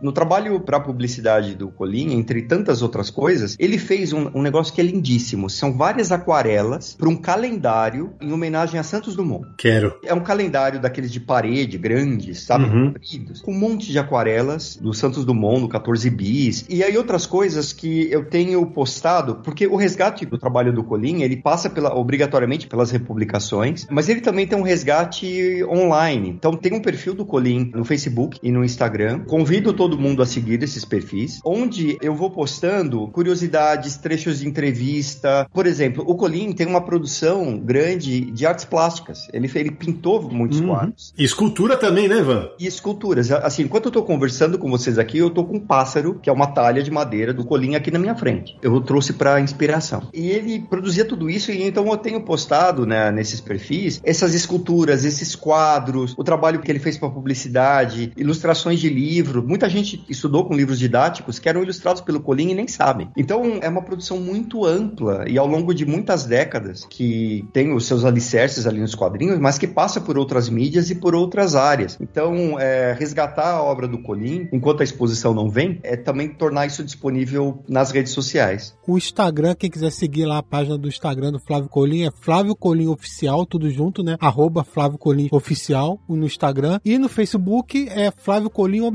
Procura lá também, arroba Flávio Colim Oficial, você encontra as duas páginas. Ivan, Flávio, eu, eu vou te falar que eu, eu, fico muito feliz de saber que o Ivan tá tomando conta disso, porque o Flávio algumas vezes falou comigo pelo Facebook, que Sidney, eu falei, putz, eu não, eu não sei quem indicar, não sei o quê, porque uma das notícias mais tristes que eu dei no Universo HQ não foi só da morte do Colin. É, no final de 2002, eu fiz uma notícia em que a Comics ia leiloar, vender originais para ajudar a Dona Norma, porque ela na época passava por dificuldades financeiras, sabe? E isso não podia ter acontecido. O gigantismo que era o Colin, porque esse cara representou para o quadrinho nacional, é, é, é, bom ver, é bom ver que lá do andar de cima ele certamente está sorrindo lá da Dona Norma, né? Esse trabalho né, de curadoria e de facilitar e organizar essa, essa relação com as editoras, como é o caso aqui da figura do Pipoque Nankin, né? E também da editora do Márcio, outras coisas que estão surgindo e estão sendo planejadas, é em memória do Colim, mas é também em respeito e também pelo Flávio Colim Filho, pela Kátia, pela Dona Norma. Porque o trabalho de um artista de quadrinhos, ainda mais num país tão difícil como o Brasil, é meio que um sacerdócio coletivo, né? A família inteira entra no rolo. Sem dúvida. Seja na forma de dedicação, até de abrir mão de coisas. É, então é, é uma. Esse resgate é um resgate para todos eles. Eu estou fazendo isso com o maior carinho do mundo. Parabéns sobre esse resgate, sobre essa dificuldade. É o seguinte, eu, eu, fico assim, quando eu ficava aqui com as obras do meu pai, com esses originais, olhando isso, que eu resgatei da minha mãe, porque o que, que aconteceu? Quando meu pai faleceu, essas obras ficaram com a minha mãe. E ela, o que, que ela fez? Ela não quis continuar na casa que moravam, em Teresópolis, queria morar mais próximo da minha irmã, lá em Teresópolis também. E ela pegou aquilo tudo, colocou em caixas de papel papelão e colocou em, em malas e levou com ela. Eu morava no Rio de Janeiro, tá, com a minha vida, essas coisas todas, não pegava aquilo. E depois de um certo tempo, minha mãe foi para um apartamento, essas coisas todas, e guardou isso tudo embaixo da cama, deu de armário. E eu e minha irmã ficamos observando. E de vez em quando tinha um, envelope em cima de uma mesa com uns desenhos, essas coisas todas. A gente perguntava para minha mãe o que estava acontecendo e ela desvirtuava. Ah, não, é que eu, eu fui mostrar para uma pessoa, não sei o quê, papai, e aquilo foi nos incomodando muito, ao ponto de nós descobrirmos que tinha pessoas que ligavam para minha mãe e iam lá à casa dela ver desenhos, essas coisas, e minha mãe inocentemente mostrava e essas coisas todas. Se sumiu alguma coisa, se diminuiu o acervo, realmente eu não posso afirmar nada porque eu não tinha o acesso àquilo ali. Mas foi o que me levou a chegar para minha irmã e falar para ela, ô Kátia, olha só, uma mãe está recebendo pessoas lá que a gente desconhece, não sei quem é. E tem, aquilo ali tem que sair dali, entendeu? Aí uhum. a Cátia falou, concordo com você. Eu falei, mas você fala com ela? Ela falou assim, falo, porque eu sou meio manteiga metida com minha mãe, eu era mesmo, filho, essas coisas. E a minha irmã era mais durona, continua sendo, foi lá e, e falou com a minha mãe e me ligou. Aí chegou e, e falou assim, ô Flávio, vem agora aqui na casa da mamãe. Eu falei, tá bom. Entrei no carro e fui para Teresópolis. Cheguei lá, estavam as caixas, a mala, tudo, assim, na sala, minha mãe com um olhar vidrado em mim, assim, sério, né? Ela falou, Flávio, pega tudo isso aqui, coloca no seu carro e leva com você. Você vai ficar responsável por isso aqui. Você leva. Não falar as obras do papai, isso aqui é complicado, né? Mas foi, o termo foi esse: pega isso aqui e leva. Eu falei assim, tá bom, mãe, e aí? Não, acho melhor mesmo. Eu acho melhor. Porque, gente, para quem não sabe, a minha mãe desenvolveu o Alzheimer. E foi nesse período que ela já estava tendo um problema de, de Alzheimer. Então, nós o que, nós fizemos? Eu botei tudo no meu carro e trouxe para o Rio, trouxe para minha casa. Né? Cheguei para minha esposa aqui, ó, que é o acervo do papai, tudo, coloquei no quarto onde eu, eu fico, assim, e ali ficou. E por não ter vivido, né, assim, essa vida assim de, de mexer nisso, eu via, eu vivi com meu pai, né? Eu vivia vendo ele fazer as coisas, mas manusear os trabalhos dele, não. Eu sentei e comecei a abrir aquelas caixas. Foi quando eu observei e estava tudo misturado misturado, parecia um balaio de gato, era história com, que um casava com a outra, desenho que não casava com não sei o quê. E aquilo foi ali que eu comecei a também me dar um pânico. Eu falei, meu Deus, por onde eu começo? E comecei a organizar. Daí fui na papelaria, comprei uma opção de envelopes, etiquetas, peguei um caderno e comecei a anotar e separar a história tal com a história tal. Fui para a internet para saber como é que foi aqui, não foi aqui. Em suma, consegui organizar do meu jeito cada histórias nos seus envelopes, com as quantidades de páginas, né, roteirista e tudo. E ali eu descobri, estava faltando muita coisa. Né, muita coisa. Mas não vou afirmar que foi a era da minha mãe, ou então com o decorrer do tempo mesmo, por extravias. Foi quando o meu pânico aumentou ainda mais. Porque eu falei, tá, tá tudo bem, tá tudo organizado. E agora, o que eu faço? Isso é papel, tá guardado aqui. E se eu não cuidar, se eu não digitalizar, pode vir acontecer alguma coisa esse material se perder, o que, que a gente faz? Aí eu vou repetir uma frase que eu falei já, um telefonema, depois do telefonema, o se abriu, caiu um anjo Ceasa lá em casa, que se chama Ivan Freitas da Costa. Eu vou complementar essa história, Fabião, que você estava falando, eu estava dando busca aqui. Em 8 de julho de 2019, o Flávio me escreveu. E ele fala, ele fala, ah, não, desculpa por fortuna. Eu falei, você não tem que pedir desculpa de nada tal. E ele falava do acervo. No mesmo dia eu respondo assim, eu falo que eu desejava sorte para a esposa do Flávio. E aí eu falei assim, eu não faço ideia de como te ajudar, mas eu posso indicar dois amigos, o Ivan Freitas da Costa e o Ricardo Leite. Pode falar para ambos que eu te indiquei. Que legal saber que essa história terminou desse jeito, cara. Foi verdade exatamente isso. Obrigado por você eh, me recordar disso. Imagina. E caiu esse asa lá em casa. Então, essas obras do papai hoje estão tendo esse destino, estão tendo esse posicionamento, e eu sou extremamente grato. Uma transborda no meu coração em ver isso. E é só isso, é gratidão, sabe? Eu tenho muita gratidão por tudo que está acontecendo com meu pai, porque mesmo ele não estando aqui, mesmo ele não participando disso, um resgate assim, uma homenagem que eu não vou conseguir entendeu, dizer o que eu estou sentindo. É algo superior ao meu amor de filho por ele.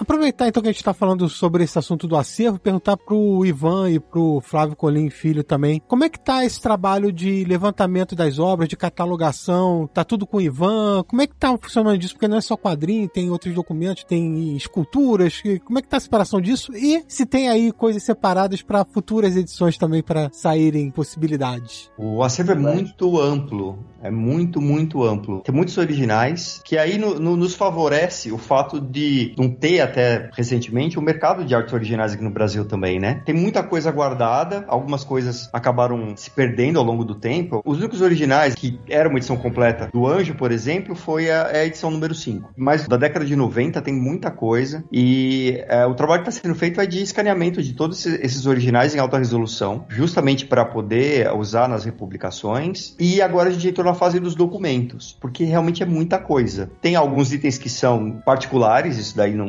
não vai chegar às mãos do público em nenhum momento, que são cartas de família e tudo mais. Mas tem coisas do tipo: o Flávio mandou para cá o RG do Colim, tá? Eu tô com ele aqui em casa. Diplomas, certificados e outras coisas que vão surgindo também ao longo do tempo. Por exemplo, a gente vai encontrando pessoas que têm acervo, que comprou em algum momento ou que o Colim cedeu para alguém, para a Gibiteca de Curitiba, por exemplo. Eles têm alguns originais do Colim lá. Eu tô contatando todas essas pessoas para poder reunir essas imagens. Que se a gente não consegue reunir o item original em si, mas pelo menos a arte em alta resolução, porque daí gera novas republicações. Porque as revistas, muitas delas, quando foram publicadas, foi em papel jornal, uma qualidade muito ruim, isso se deteriorou muito ao longo do tempo, editoras que não existem mais. Então a forma mais segura de resgatar é pelo original mesmo, e é isso que a gente está fazendo. Então tem uma, uma pessoa escaneando esses originais regularmente já há mais de um ano, que é meu irmão, inclusive, e isso tem alimentado as republicações e também essa documentação aí, esses registros na forma de posts do que o Colin fez ao longo de tanto tempo que ele trabalhou. Ô Ivan, e me fala uma coisa, no caso de, por exemplo, páginas que se perderam de histórias ou de obras, por exemplo, se vocês tiverem, sei lá, 70%, 80% da obra, existe a possibilidade de, por exemplo, recorrer a colecionadores, escanear revistas e tentar tratar a arte para que essas obras sejam voltem à luz do nosso mercado? Sim, isso tem. A gente tem uma vantagem que a maior parte do, das publicações do, de obras do Colin e da produção dele foi em preto e branco. Então, se a gente pega uma, uma revista, faz um bom escaneamento, limpa isso tudo, restaura as linhas de preto, você consegue ter a arte de novo e dá para republicar. Que ótimo. É, já deixa um aviso no Confins, né? Se alguém estiver ouvindo o Confins do Universo, tiver materiais antigos do Colin, seja em, em revistas antigas, recortes de jornal, alguma coisa, pode ter alguma coisa que esteja faltando, né, nessa coleção e ter como recuperar. O Daniel, do Pipoca, né, Daniel? Você pode contar aquela história lá do balão que tava faltando uma frase, que você acabou fazendo esse garimpo, né, para poder completar a história. E agora alguém vai inflar igual um balão.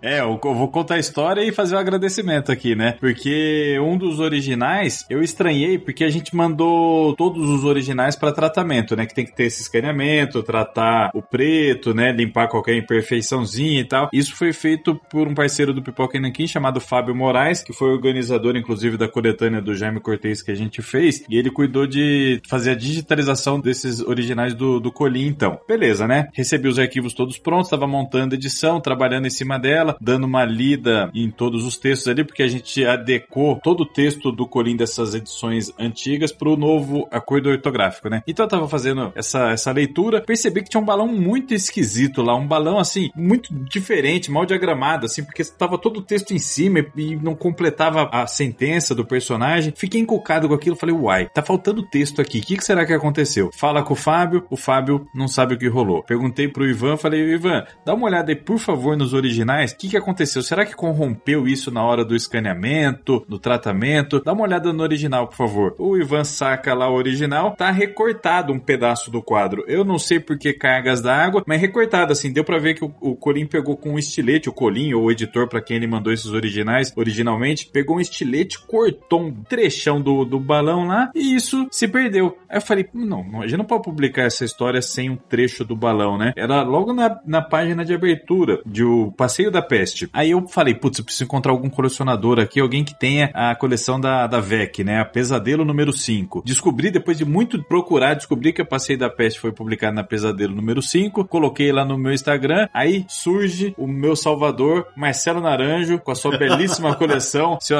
vasto acervo e conhecimento. Ele falou: Espera um minuto que eu tenho aqui em casa. Tirou uma foto para mim ali, conseguimos recuperar o texto. Aí o Arion Wu, que é nosso letrista, eh, simulou a fonte do Corinha ali e fizemos esse resgate. Mas olha, é isso, né? Trabalhar com coisas que foram publicadas durante quase cinco décadas tem esses desafios mesmo. E é maravilhoso saber que o Ivan tá cuidando de tudo isso. E esse chamamento aí que o Samir fez é muito legal também. Então, se você tem original do Colinha aí, não precisa mandar o original pro Ivan, nem para ninguém. Mas se conseguir mandar um arquivo em alta disso, já ajuda muito, né? Ou mesmo uma foto, né? E é, é verdade. Daniel, você falou da fonte. Em 2012, a gente noticiou no Universal aqui, uma nota do Marcos Ramone, abraço para ele, que o Serginho Chaves, da, da revista Café, da Café Espacial, ele desenvolveu a fonte do Colim. Sim. Ele fez uma fonte tipográfica Colim, e com tinha regular, italic, light, light, italic, como trabalho de conclusão do curso de design gráfico. Então, um abração pro Serginho. Tem na matéria, a gente vai linkar no post desse episódio. Tem a, o exemplo da fonte, tá é realmente muito legal.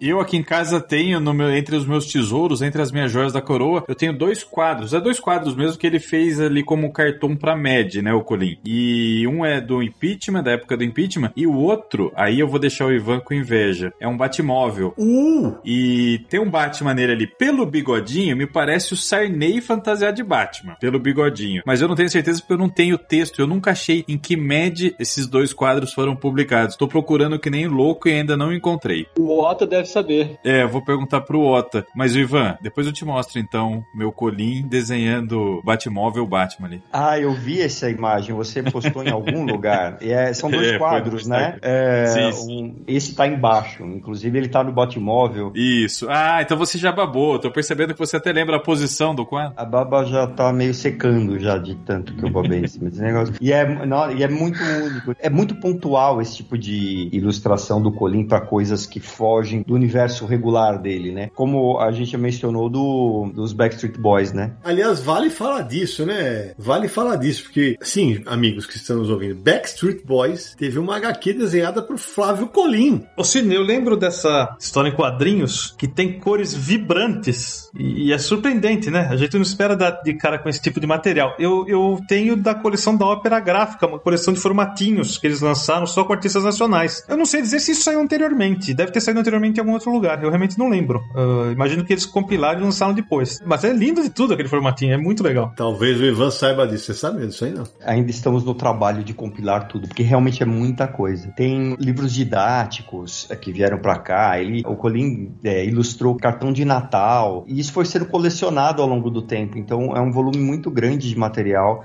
recortes de jornal, bastante coisa mesmo. Cada hora eu descubro uma, novi uma novidade daquele enorme volume de material que o Flávio confiou a mim. Quando era só te fazer uma correção, esse almanac dos quadrinhos saiu Backstreet Boys foi da Scala e não da Ópera Gráfica, né? Ele desenhou porque minha filha, na época, adolescente, era fã, né? E falava com meu pai sobre isso, né? Porque ele era apaixonado pela minha filha. Minha filha tem a assinatura do meu pai tatuada na- no ombro, nos costas. E se chama Flávia Colim. E ele Ah. falou pra ela, quando ele desenhou, ele, ele mostrou, tô desenhando, tô, aceitei, estou desenhando por você. Olha que legal. Ele fez um desenho, eu acho que ela gostava do Lourinho, não sei o nome dele, acho que é Nick, não sei, sei lá. E fez o desenho e entregou pra minha filha. Esse aqui é pra você. É o Nick Carter, né? Um dos integrantes. Eu- eu- enquanto o Flávio falava, eu dava uma busca aqui. A Folha, no dia 26 de janeiro de 2000, né, ilustrada, teve uma entrevista com o Colim, cujo título é HQ no Brasil, um sacerdócio, uma missão. Aí tem uma pergunta que ele fala: o senhor se sente mal ao ver histórias de quadrinhos norte-americanas dominando as bancas? Ele fala: não sou xenófobo, eu sou a favor de nós. Aí ele, ele discorre e fala assim: mas eu não sou radical. Há alguns meses ilustrei uma revista sobre os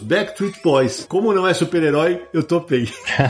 Aliás, Sidney, é, só queria fazer um comentário que é o seguinte: mais de uma entrevista que eu li do Colin, ele sempre fala que é, não basta ter a noção do traço, saber desenhar, né? Tem essa toda coisa que ele estilizava, ele simplificava o traço. Simplificar o traço é só coisa de grandes mestres, né? É o difícil do negócio. Mas ele fala muito de cultura, de bagagem cultural, que o desenhista sem bagagem cultural, sem leitura, sem estudar, sem saber das coisas, ter noção de mundo, não tem como ser um bom desenhista. Isso eu acho Sim. Impressionante, é uma lição isso. É, vou aproveitar e jogar essa bola pro Rodrigo, porque o- ele é o artista da tropa aqui, né? Rodrigo, eu sempre falo isso. Pra mim, o Colim, o que demonstra o tamanho dele é que a gente não tem imitador do Colim. Porque, cara, ninguém consegue fazer. É, você fala, ah, o traço dele é simples. Aqui farroupilha, né? Porque o, o desenho dele tem traços de literatura de cordel, ele consegue com aquele traço que, entre aspas, é caricato, ele faz caricaturas das pessoas. Como é que é, pra quem é um artista, analisar a obra do Colim? Pois é, eu acho que é bem o que tu falou, Sidão. É, é aquele cara que se vai tentar imitar, vai, vai parecer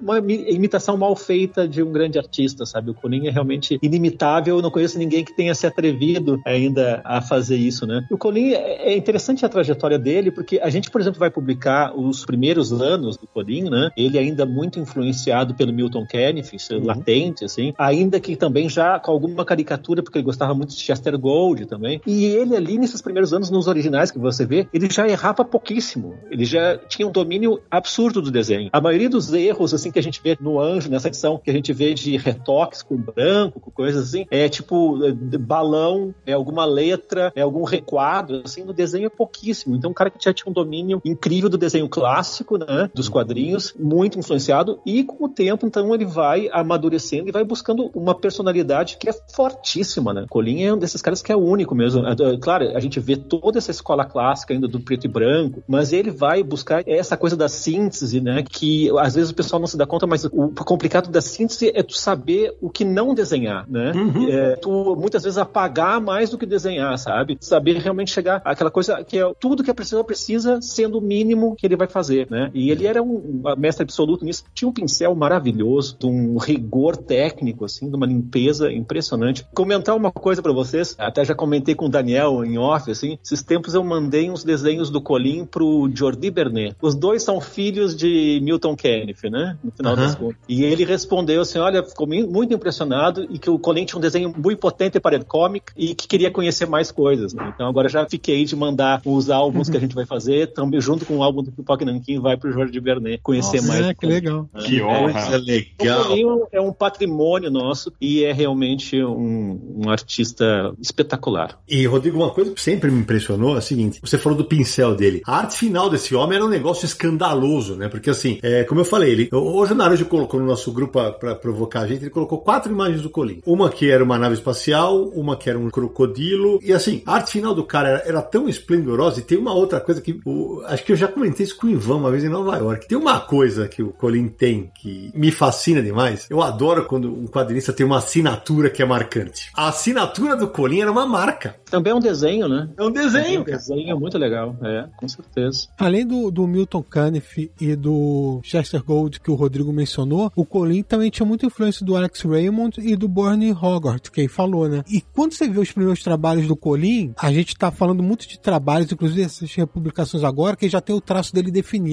Mas o traço dele vai evoluindo, ele começa com um traço mais clássico e ele vai encontrando o traço dele até virar esse traço estilizado que é tão marcante que a gente conhece hoje em dia. Então eu lembro de conversando com ele, ele fala, né, que enquanto ele desenhava, ele ia procurando o traço pessoal dele, algo que ele se identificasse. Então ele ia experimentando e ia desenvolvendo o traço dele. E aí ele comenta uma coisa que é muito interessante, que o Naranjo chegou até a, a tocar no ponto rapidamente aí antes, que é o seguinte, as pessoas podem pensar, ah, mas pô, o traço estilizado é mais fácil de fazer porque é um cartoon, enfim, é algo desse estilo. E o Colin falou pra mim assim, não, a simplicidade é muito difícil, porque é muito mais fácil você colocar do que tirar, que é o que o, Rodrigo tava falando. E ele falava o seguinte, que pra você chegar nesse grau de arte que ele chegou, de algo mais estilizado, você tem que ter uma base de estudo muito grande, tem que ser acadêmico. Ele falava que o esboço dele era muito acadêmico e só estilizava na hora de finalizar. Então, pra ele chegar no traço final, ele tinha que saber muito de anatomia, ele tinha que saber muito de proporção, ele tinha que saber tudo isso pra poder estilizar e chegar naquele grau que ele fazia, né? E isso é muito importante. Não é só pegar o lápis, qualquer um que vai tentar ser desenhista, enfim, ou mesmo quem tá começando agora, que quer descobrir o seu traço, não é você forçar o seu traço e fazer um desenho de cartoon de qualquer maneira. Não, você tem que ter a base sólida, porque aí você vai desenvolver seu estilo. O Colin desenvolveu o estilo dele ao longo dos anos até se encontrar, né? Não é algo que, ah, vou fazer assim e pronto. Ô Samir, eu acho que tem uma coisa importante a ser dita aí, que o Colin, ele era autodidata, ele tinha esse domínio absoluto do desenho, só que ele era autodidata, nunca fez uma aula propriamente, exceto na escola mesmo, só que no colégio mesmo ali, a arte básica com os freis ali do, do internato onde ele estudava, né? Mas depois foi tudo um autodidatismo impressionante. E é muito legal isso de ver o lápis do Colin, a página lápis dele e depois ver a página finalizada. Porque o lápis dele, a página, chega a ser caótica, assim. Tem traço, muita reta, muito risco, porque ele colocava tudo ali como ele estava imaginando. Depois, na arte final, com um nanquim super preciso, aí ele vinha com a simplicidade tremenda ali. Então ele dava pra ver que ele estudava, estudava, estudava o quadro pra caramba no lápis, pra depois vir e só dar aquela marretada perfeita na arte final. É impressionante, cara. Eu fico maluco com, com esse movimento que ele fez e esse poder de síntese dele, acumulado durante esses anos todos de, de trabalho, principalmente ali pela velocidade habilidade que ele adquiriu fazendo storyboard para publicidade e tal, que ele fazia publicidade, mas essencialmente ali no coração tava fazendo quadrinho também, porque o storyboard é muito próximo, né? Então esse poder de síntese, essa velocidade que ele conseguiu, eu só encontro o paralelo no Moebius, cara. O Moebius, ele tinha um, um, um trabalho super academicista, ele fazia, pô, Blueberry é um negócio esplendoroso, repleto de detalhes, com muita coisa ali em cada quadro, e depois ele vem num poder de síntese absurdo e faz algo como o Incal, que ele tira tudo, deixa só o essencial. E só o essencial do Moebius é um negócio espetacular. E ele só conseguiu chegar naquele nível ali sobre-humano depois de muito estudar e tentar muitos outros quadrinhos, né? E o Corin fez a mesma coisa. E olha como é que isso é importante, Daniel, porque ele é autodidata, mas ele sabia do poder e da importância de estudar a arte. Exatamente. Para desenvolver o trabalho dele. E ele fala que ele lia muito livro, que ele pesquisava muito para fazer os quadrinhos dele. Tudo isso é fundamental para qualquer um que vai trabalhar na área. Então ele mesmo sendo autodidata, ele não se sentava em cima não. Ele corria atrás, pesquisava, estudava, lia para desenvolver o trabalho. É, em cara é super inquieto, né? Por isso que eu gostei do relato do Flávio aqui mais cedo, quando ele fala que o Colin lia para ele e pra irmã, né? Você vê essa que era um cara inteligentíssimo. Você lê um trabalho do Colin, você já percebe que ele é um artista, além de genial no traço, inteligentíssimo, né? Você não escolhe os temas como ele escolhia ao acaso, assim. Era um cara que sabia as histórias que queria contar, sabia a necessidade daquelas histórias. Você vê que ele tinha um intelecto assim impecável, um negócio assim gigantesco. E ele era tão talentoso, tão estudioso, tão intelectual em várias em vários níveis aí, que ele era um excelente roteirista também, né? É, é um negócio de louco, cara. Era um gênio mesmo. A gente às vezes usa gênio de maneira leviana, mas no caso do Colin, a gente pode escrever em caixa alta, sabe? Porque ele era um gênio mesmo da raça.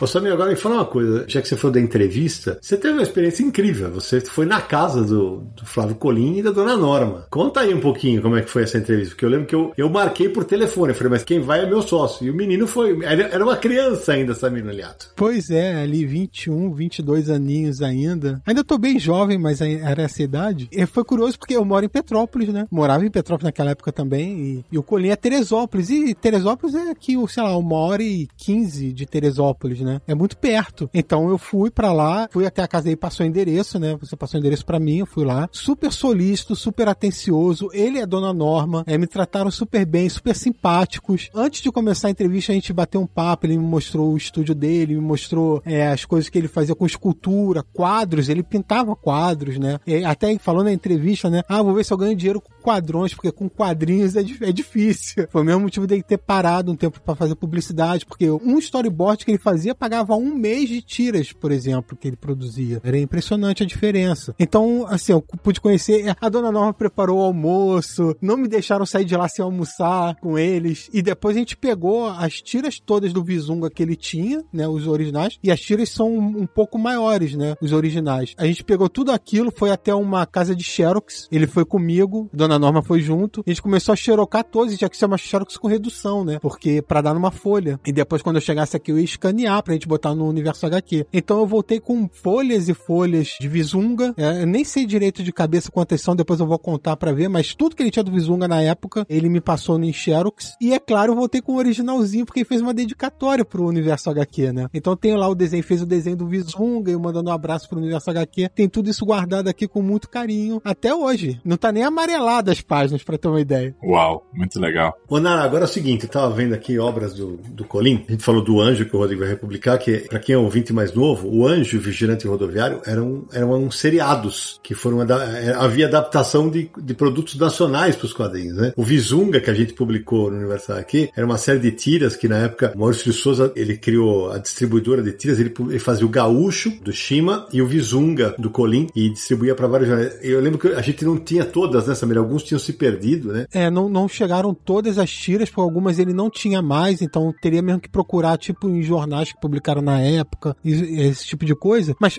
rapidinho falar sobre o Visunga, uma coisa importante. O Visunga é o trabalho do Colin que você mais percebe a variação de traço dele, a variação de trabalho que ele faz. Porque ele desenha em dois estilos, né? O estilo mais clássico e o estilo mais caricatural. Então, quando ele tá contando os causos do pescador, os causos do caçador, é o estilo mais caricatura. Quando ele tá conversando com os amigos, é mais clássico. Então você vê como ele usa isso na narrativa. A variação de traço dele, ele usa na narrativa da tira mentira. Isso é muito curioso. É, exatamente. E aí, eu tava lembrando aqui, a gente falou das, obras, das obras mais, entre aspas, recentes, dos anos 2000 para cá, Fausto, Histórias Gerais, Fantasmagoriana, que também é do Arenton Serbeck, né? É, teve o, o, Filho do Urso, o Pinguari, o Curupira e tal. E aí, na abertura, eu falei da Guerra dos Farrapos, e aqui eu já vou, eu vou perguntar já diretamente pro Ivan, porque eu quero saber o seguinte, amigo. Eu, eu sou alucinado para ter essa edição, porque essa edição saiu numa edição em formatinho e depois ela saiu num álbum da E tem outras coisas que eu tô, já tô aqui, o nariz já deve estar tá se coçando lá. Tem Mulher Diabo no Rastro do Lampião, que é com o roteiro da Taíde Brás. E tem o Boi das Aspas de Ouro, que é outra grande HQ. Além de O Continente do Rio Grande, que o Rodrigo deve lembrar da obra do Barbosa Lessa. Ivan, essas coisas aí estão no acervo? Então, essas, muitas dessas coisas, os originais estão no acervo. E tem alguns que a gente só tem as revistas. Ele fez uma série, por exemplo, que é A História de Curitiba, que são vários volumes que contam a história da cidade de Curitiba, até um determinado momento, evidentemente, mas conta toda a evolução da cidade, como que ela foi constituída e tudo mais. E tem as revistas aqui, então entra naquele formato de escanear a revista, tratar a imagem e tal. Mas tem uma questão também que, que dá um pouco mais de trabalho, que é descobrir como é que estão os direitos e se existem contratos ativos dessas coisas. Uhum. Se eventualmente isso tá ainda com uma editora, tá com quem, de quem é, se o contrato venceu. Por isso que essa fase agora de escanear documentos e auditar esses documentos todos, entender tudo que tem ali, é também entender o que, que já venceu, o que, que não tá mais, o que tá disponível, o que, que a editora ainda tem direito a republicar, porque daí tem que conversar com as editoras de novo, ó, vai republicar, não vai, ó, o contrato venceu, e recuperar isso tudo. Então é um trabalhão, é um trabalhão, mas tem muito material aqui. Só curiosidade tem as histórias do lobisomem que ele fez na, na Block. Foram meia dúzia de revistas que ele fez. Ele ilustrou histórias de terror especificamente com o personagem do lobisomem. Tem os quadrinhos eróticos, né, na Grafipar. Curiosidade, ele assinava com pseudônimo, né, por motivos óbvios. Uh, mas não tem como não reconhecer a arte, né? Mesmo fugindo com pseudônimo, a gente. Mas pra época fazia sentido. Existem outras assinaturas, né? Exato. Até, até roteiristas também colocavam pseudônimos como roteiristas. Né? Mas tem mestres do terror, aquela frio. Nossa, tem, tem muita coisa mesmo, eu imagino. É a publicação que que o Pipoca tá, tá produzindo, ele, ele trata disso em alguns momentos, né, Daniel? Que tem algumas histórias que estão assinadas com pseudônimos. Sim, é, a gente foi descobrindo durante o processo. E eu não, não juro, confesso assim, estudei o máximo possível, mas eu não entendia muito bem o porquê dessa decisão do Colim. Tem duas histórias em específico que o traço dele tá, assim, tá completamente diferente do que a gente conhece do Colim mesmo, já maduro, né? Que é o banquete e vai e vem. E outras, ele assinava com pseudônimo, só que é o traço totalmente dele, assim, né? E é engraçado, como eu comentei, o Vai e Vem, o banquete, ele assinava como Cernambi, né? E aí o Flávio pode explicar isso pra gente depois, o motivo. Tem uma das histórias, por exemplo, que ele assina com outro sobrenome dele, né? O Mavinier. E aí eu queria até perguntar pro Flávio se ele sabe o, o porquê do Colin assinar com outros pseudônimos, né? Ele assinava porque era dele. Ele achava que era forte, era fora do contexto dele, e ele assinava para enganar ele mesmo, né? Porque não estava enganando ninguém, ele enganava ele mesmo, assinando daquela forma. E eu achava interessante, porque quando eu via aquelas histórias, eu falava, pai, tudo bem,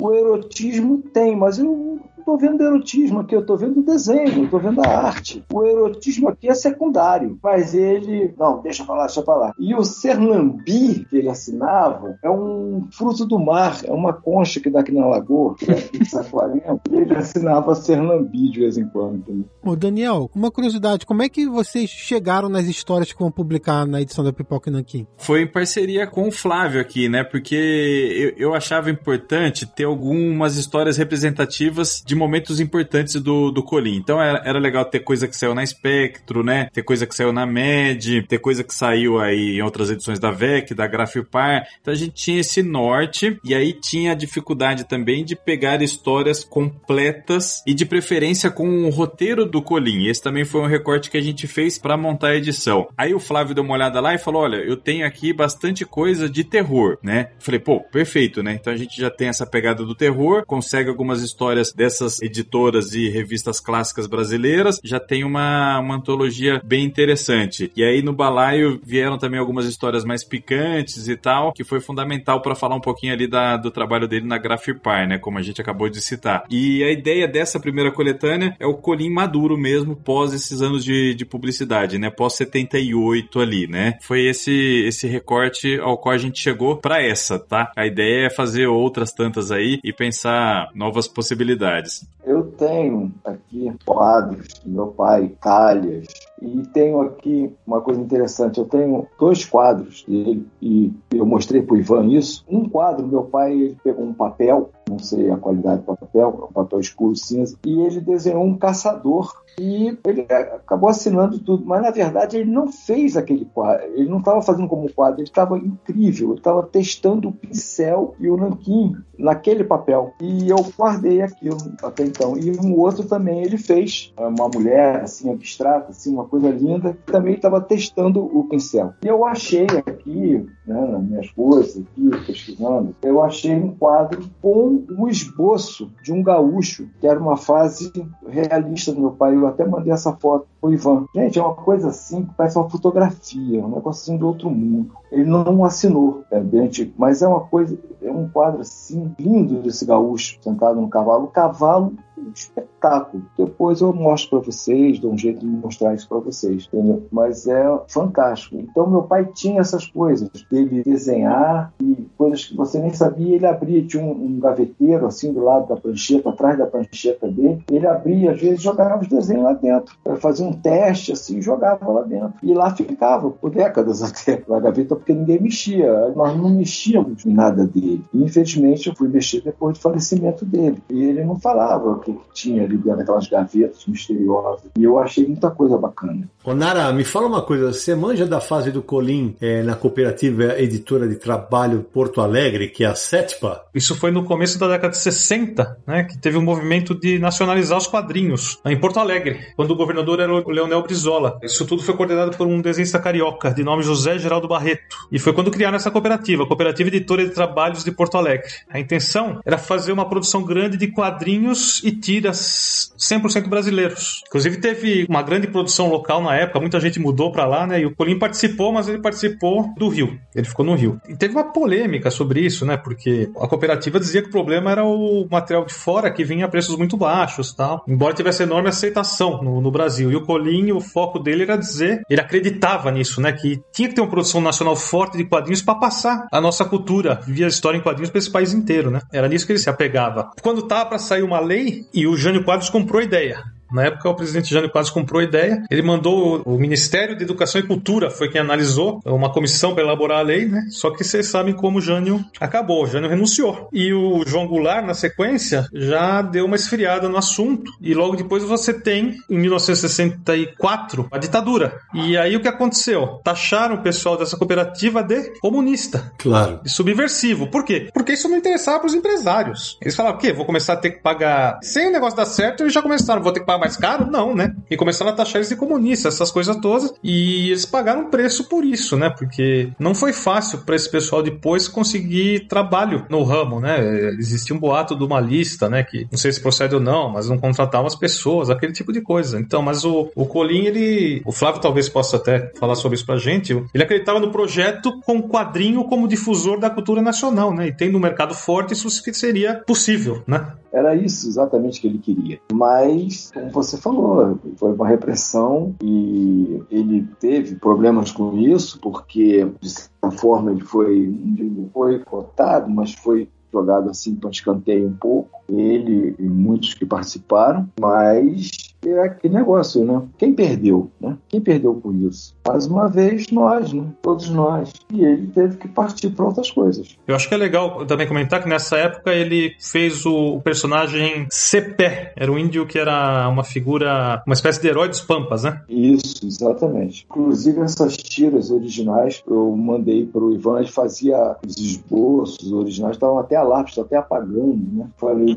pelo amor de Deus, salve isso aí, tenta salvar isso aí. E é quando ele conta a história do Rio Grande do Sul em quadrinhos, né? Exatamente. Foi quando ele começou e aí veio o Rio Grande, né? Veio Guerra dos Farrapos, porque isso foi gerado exatamente nessa perna. Isso atraiu para ele fizesse esse trabalho. E ele era alucinado pelo Sul, porque ele foi criado lá, então a referência dele era muito Sul. Né? Ô Flávio, o teu pai, ele nasceu onde? Em que estados ele viveu? Não, meu pai nasceu no Rio de Janeiro, meu pai era carioca, e ele foi pro, acabar no Sul por um sequestro, porque o meu avô se separou da minha Meu pai estudava no Colégio Andrews, na Praia de Botafogo, ele e meu tio Renato, que é um dos personagens do Lenhador Maldito, ele colocou meu tio como um dos personagens do Lenhador Maldito, em homenagem ao meu tio, irmão dele, e ele, na saída da escola, meu, meu avô já era separado, né, da minha avó, e o que aconteceu? O meu avô, ele recebeu uma proposta de trabalho na Lumberg, que era uma empresa de celulose americana em Santa Catarina para ser o administrador dessa fazenda de pinos e ele foi buscar meu pai e meu tio na porta da escola. E antigamente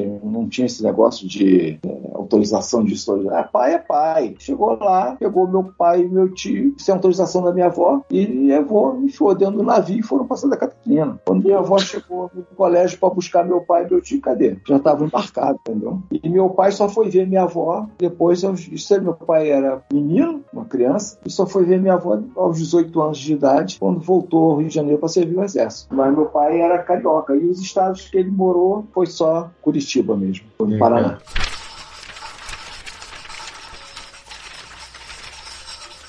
Ô Nara, a gente tá chegando perto do final do programa. Acho que ainda tem algumas obras que o Colin tem a marca dele que a gente tem que citar, né? Teve carga pesada, né? Oh, classe vacilada, Bino!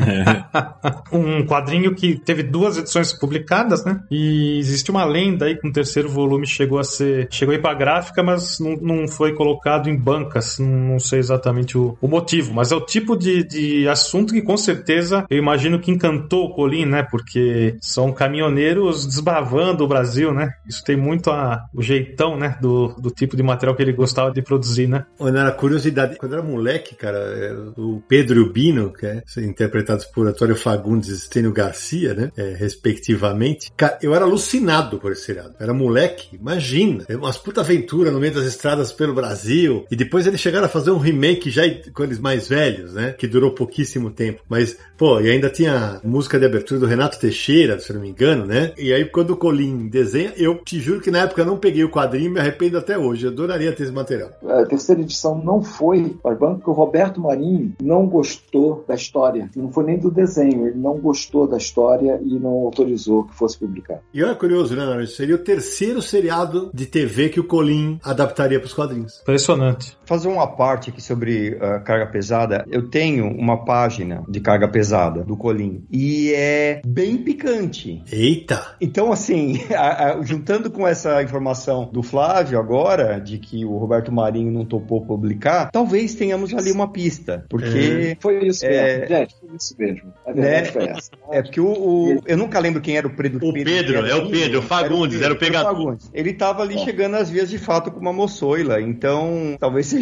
esse o motivo, né, Flávio? Foi esse o motivo mesmo. Ele não aprovou que fosse publicado. Ainda sobre carga pesada, foi publicado no ano de 1980 pela editora RGF. E tem mais um aqui que merece ser citado, né? Que é uma edição antológica para quem gosta de quadrinhos de terror, o famoso Grande Livro do Terror, né? Lançado em 1978 pela editora Argos, aqui de São Paulo. Essa eu tenho certeza que o, o Daniel tem informações sobre essa obra. Eu adoro esse quadrinho, acho ele fundamental, é uma das, assim, uma das coisas mais importantes já lançadas no, no Brasil, né? Porque reúne, assim, um timaço, além do Colinha, a gente tem o Luquete, tem o Shimamoto, tem o, o Jaime Cortez, uma obra sensacional e é legal que tem entrevista com o Colinha ali. Em 78 marca o retorno dele para os quadrinhos mesmo. Como a gente falou, ele ficou ali cerca de 10, 12 anos fazendo mais publicidade, né? Ele para em 64 mesmo, se eu não me engano, um pouco depois disso, e ele fica até 78, mais ou menos, na publicidade. Então, nessa entrevista que ele dá para o grande livro do terror, ele fala: não, porque meu trabalho na publicidade, meu trabalho na publicidade, e não fala quase nada de quadrinho mesmo. Ele topa participar por conta dos envolvidos, por conta do convite ali, mas acho que é um dos fatores que reacende a chama nele para voltar a produzir quadrinho. E eu gosto muito dessa entrevista, porque ele lembra lá um dos melhores momentos da vida dele profissional, que foi quando ele trabalhava na, na editora Outubro, né? A gente, no começo desse programa, a gente falou do Vigilante Rodoviário. O Vigilante Rodoviário era publicado pela Outubro. A Outubro,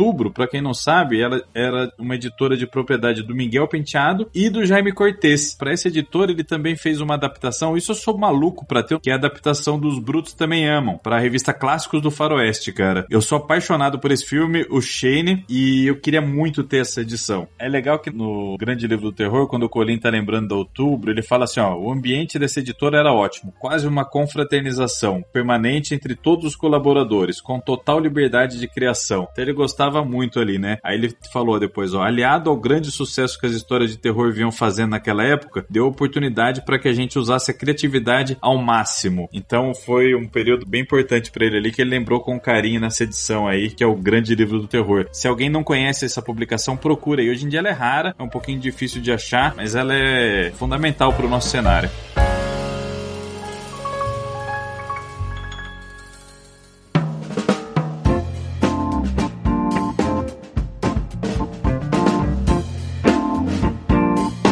Gente falou um monte de coisa sobre a carreira do Colin, né? Aí eu, eu tava aqui funcionando o Universo HQ, que foi no dia 13 de agosto de 2002 que o Colin nos deixou, e a gente fez uma homenagem na época pro Colin, muita gente participou, André Diniz, Antero Leivas, que nos deixou esse ano, Bira Dantas, Daniel Brandão, Nazi, Franco de Rosa, Carlos Man, Gonçalo Júnior, Jal, JJ Marreiro, Júlio Shimamoto, Laerte, Lailson de Holanda Cavalcante, Marcelo Campos, Mar Mozart Couto, Marcelo de Andrade, Marcelo Naranjo, Mike Deodato, Otávio Cariello, eu, Sônia Bibilu e tem Vander Antunes e Wellington Serbeck. O Colin era muito querido. Eu, a gente queria deixar aqui também registrado o pessoal da, da Raio Laser, tem o, o, um Lasercast também sobre o Colin, que acho que vai, certamente, um, vai, um programa vai acabar complementando o outro, que vale muito a pena ser conferido. Então fica aqui o, o registro. Samir Daliato, antes das despedidas, aqueles contatos finais para quem quiser encontrar o Universo HQ, sempre tão presente com a obra de Flávio Colin repassando todos os contatos então do Universo HQ, como a gente faz todo episódio, relembrando aí o pessoal. Primeiro que esse é o episódio número 136 do Confins do Universo. Olha só quantos que a gente já fez. Para você ouvir os outros 135, acesse podcast.universohq.com. Você pode assinar o feed lá também. E tem no iTunes o Confins do Universo. Você busca lá, né? Confins do Universo. Vai aparecer para você a página no iTunes. Você vai poder assinar o feed, deixar seus comentários, deixar sua avaliação e vai receber os novos episódios, assim como também no Spotify, né? Um streaming de música, também estamos lá. Passe a seguir o Confins do Universo para receber sempre quando sair um novo episódio. Mande mensagem pra gente pelo e-mail podcast@universohq.com ou então uma mensagem de áudio, porque você pode aparecer com a sua voz aqui no programa. Aí o DDD é 11 94583 5989. E lembrando sempre para você acessar o Universo HQ, né? www.universohq.com com tudo sobre o universo dos quadrinhos e nas redes sociais Universo HQ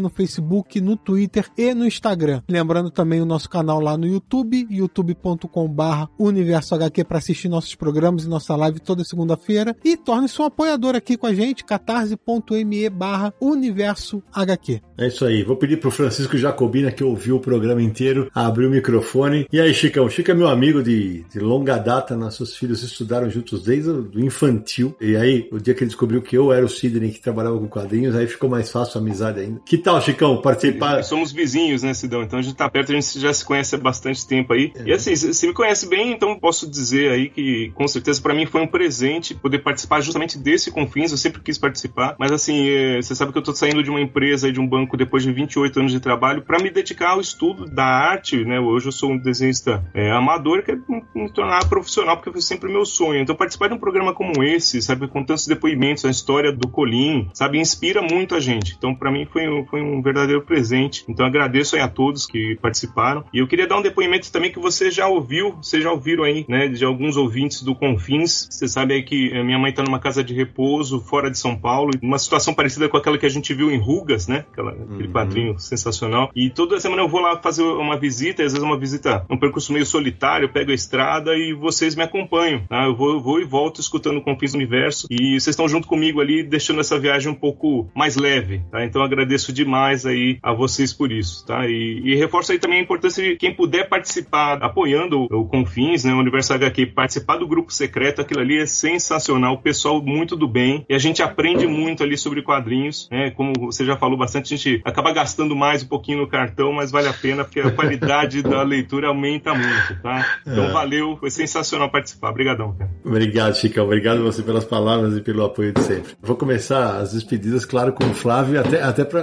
que o Flávio conte para nós uma história que ele contou nos bastidores aqui. Quer dizer que a gente sempre falou o teu sobrenome errado, Flávio? Não é Colim? Não, é Colém. O nome certo é Flávio Barbosa Mavinier Colém. Mente explodiu. É. Mas ficou Colim e é Colim, eternizou-se Colim e eu falo Colim também. 300 anos que eu não falo Colim. Que legal. Flávio, muitíssimo obrigado por você ter topado o convite para vir aqui falar conosco, contar essas histórias lindas que você contou e dividir um pouco da história do seu pai, não só do artista, com todo mundo que ouve a gente. É muito feliz de ter você aqui com a gente, cara. A felicidade é toda minha, eu me sinto presenteado em nome do meu pai por estar aqui por estar participando disso tudo e essa homenagem linda que vocês estão fazendo para ele, mais do que merecido. Eu só tenho uma palavrinha pequenininha que às vezes as pessoas esquecem de falar, mas que vai se enquadrar muito bem aqui para vocês. É gratidão. Valeu, querido. Ivanzinho, sempre bom ter você no Confins do Universo. Você já viu falar de CCXP, você já viu falar de exposição e hoje você viu falar de Colim. Que barato, que legal. Parabéns pelo trabalho que você está fazendo, viu? Os quadrinhos nacionais agradecem. Cada hora eu invento uma coisa diferente, né? É assim que é bom. aí, aí cada hora tem um assunto diferente para vir falar aqui com vocês, o que é ótimo, porque é sempre um prazer. E esse trabalho com Flávio Colim Filho e pelo resgate do, do trabalho do Colim, e também por desdobrar esse trabalho todo de tantas décadas em outras coisas, né? Exposição, as republicações que a gente falou agora, e uma série de outros assuntos que eu venho discutindo com o Flávio Colim Filho e com a Kátia, para que o Colim esteja cada vez mais presente. Porque é uma produção tão ampla que pode se desdobrar em tantas coisas. Então, se preparem para ver muito Colim pela frente. É isso aí. Rodrigo, Primeiro, parabéns pela ideia sensacional de, do Anjo. Torcer demais para que seja um sucesso, que seja a primeira de muitas edições de artista. Brigadão por ter, ter trazido para nós não só o lado do editor, mas também o lado do artista. É, essa visão sobre o Colim sempre é, é, especial quando tem alguém que é colega de prancheta. Brigadaço, velho. Querido, muito obrigado, muito obrigado a todos vocês que participaram aí. É, tá sendo realmente um privilégio enorme estar participando desse momento. O nosso primeiro autor nacional, seu Flávio Colim. Nós que temos publicado os grandes grandes, grandes mestres da nona arte, seu Colinho, nosso primeiro autor nacional, tem tudo a ver mesmo. Estamos muito empolgados com o projeto, né? Convidar no final aqui todos vocês a participarem até o dia 17 de setembro, vai estar no Catarse. Creio que com certeza o, o link vai estar aí na descrição para vocês vai. participarem. E tenho aprendido muito sobre o Colim, está sendo um privilégio mesmo, certo? Muito obrigadão. Valeu demais. Danielzinho, sempre uma alegria ter você de volta aqui no Confins do Universo, lá no Universo aqui em Resenha. Você só vem para falar dos caras que você gosta, né? Você falou de Jack Kirby, você falou de Colin, né? Então, parabéns pelo resgate do Terror no Inferno Verde e que tenham mais resgates de autores nacionais. Brigadaço por ter compartilhado esse tempo conosco. Eu que agradeço, Sidão. É sempre uma delícia prosear aqui com vocês, ainda mais em tão boa companhia hoje do Flávio Colim Filho, Ivan e Rodrigo, nossos amigos, nossos parceiros aqui. É bom demais, cara. É uma justa homenagem pro Colim. Fico feliz demais em participar desse papo, em participar da história da publicação dele aqui no Brasil também agora com Terror no Inferno Verde. E deixo aqui meu agradecimento para todo mundo que já adquiriu o livro na pré-venda, que está entusiasmado com esse projeto. É a realização de um sonho nosso e é muito legal ver que ele é compartilhado aí por muitos fãs Brasil afora e também agora até lá fora, hein? Jordi Bernet gosta do Colinho. Olha só, fiquei feliz demais com essa, com essa novidade. Já então é comprei é o livro para ele, hein? Já comprei o livro para ele. Não, espetacular. E é isso, o Colinho vai ganhar o mundo cada vez vez mais. Se depender da gente, faremos o possível. Muito obrigado pela companhia, obrigado pelo tempo aí. Desculpa se eu falei demais. Um beijo para todo mundo. Valeu demais. Marcelo Naranjo, suas despedidas. Você que era um grande fã de Colim. Ah, sim, né? Eu estava lá sedimentando a minha paixão inicial por quadrinhos quando eu saio da, da fase mais infantil e começo a. Bom, com 12, 13 anos eu queria ler quadrinho de terror, entendeu? Então, poxa, e ele tava lá, né? Uhum. Então, só posso agradecer. Satisfação muito bom conheceu o Flávio e até brinquei no começo, né, que a gente começou a gravar, mas a gente abriu as câmeras e o Flávio, é, ele tem um, um cavanhaque branco e eu falei que, meu Deus, É o Colinha. É a cara dele. Mas, né?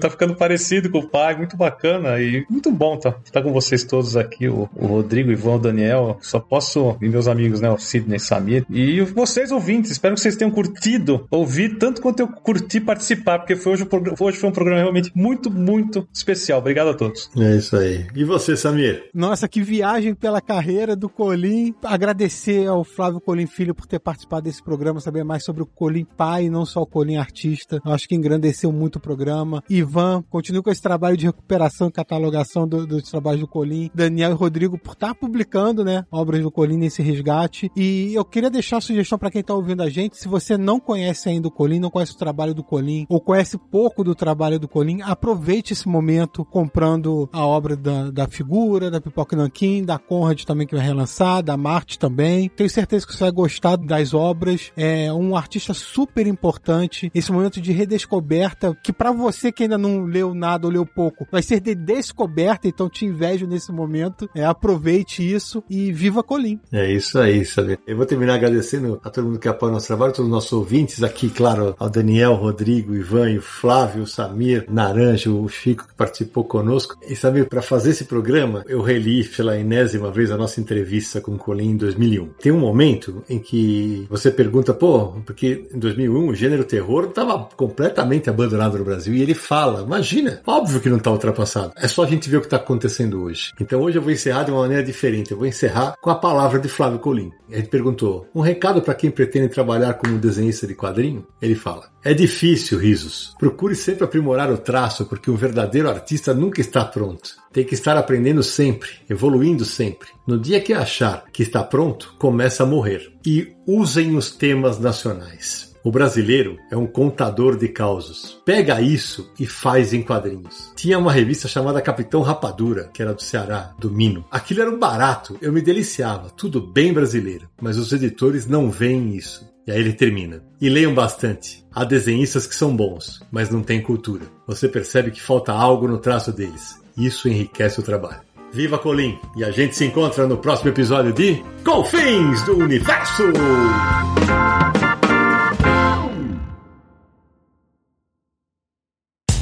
No dia mais claro ou na noite mais densa, você está deixando a nossa presença. Faça uma boa viagem de volta, mas não fique disperso. Nos encontraremos no próximo episódio de Confins do Universo.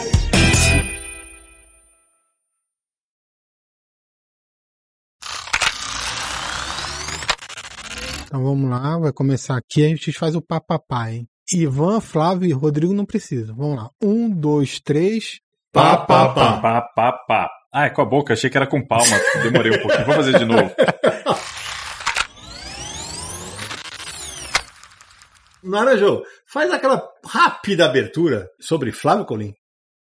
Naranjo. Gente, pera, só, só um minutinho que deu um pane aqui. Vocês não só um minutinho? Peraí, enquanto eu tava falando com vocês, fechou a página aqui. Me dá só um segundo. Peraí, rapidinho.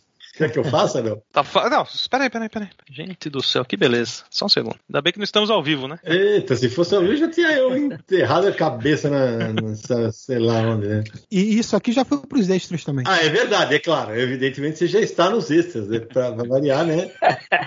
Você, Parabéns. Obviamente. Os erros de gravação começou com 5 é, minutos. então vamos lá.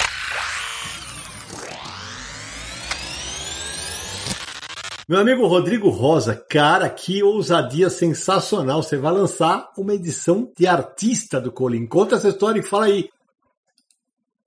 Tem que tirar do mute, tá, Rodrigo? O Rodrigão tá no mundo. Rodrigo, aperta lá o botãozinho do microfone ali embaixo do Skype. Eu achei oh. a porra. Aí, aí, vai lá, Rodrigão. Cara, eu sou muito velho pra essas coisas.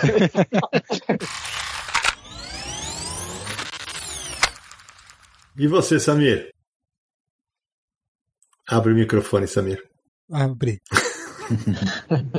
Nossa, Samir tá viagem... começando agora, ele, ele não sabe bem como é que funciona. É isso. É, é, é eu tô pegando o jeito, desculpa aí.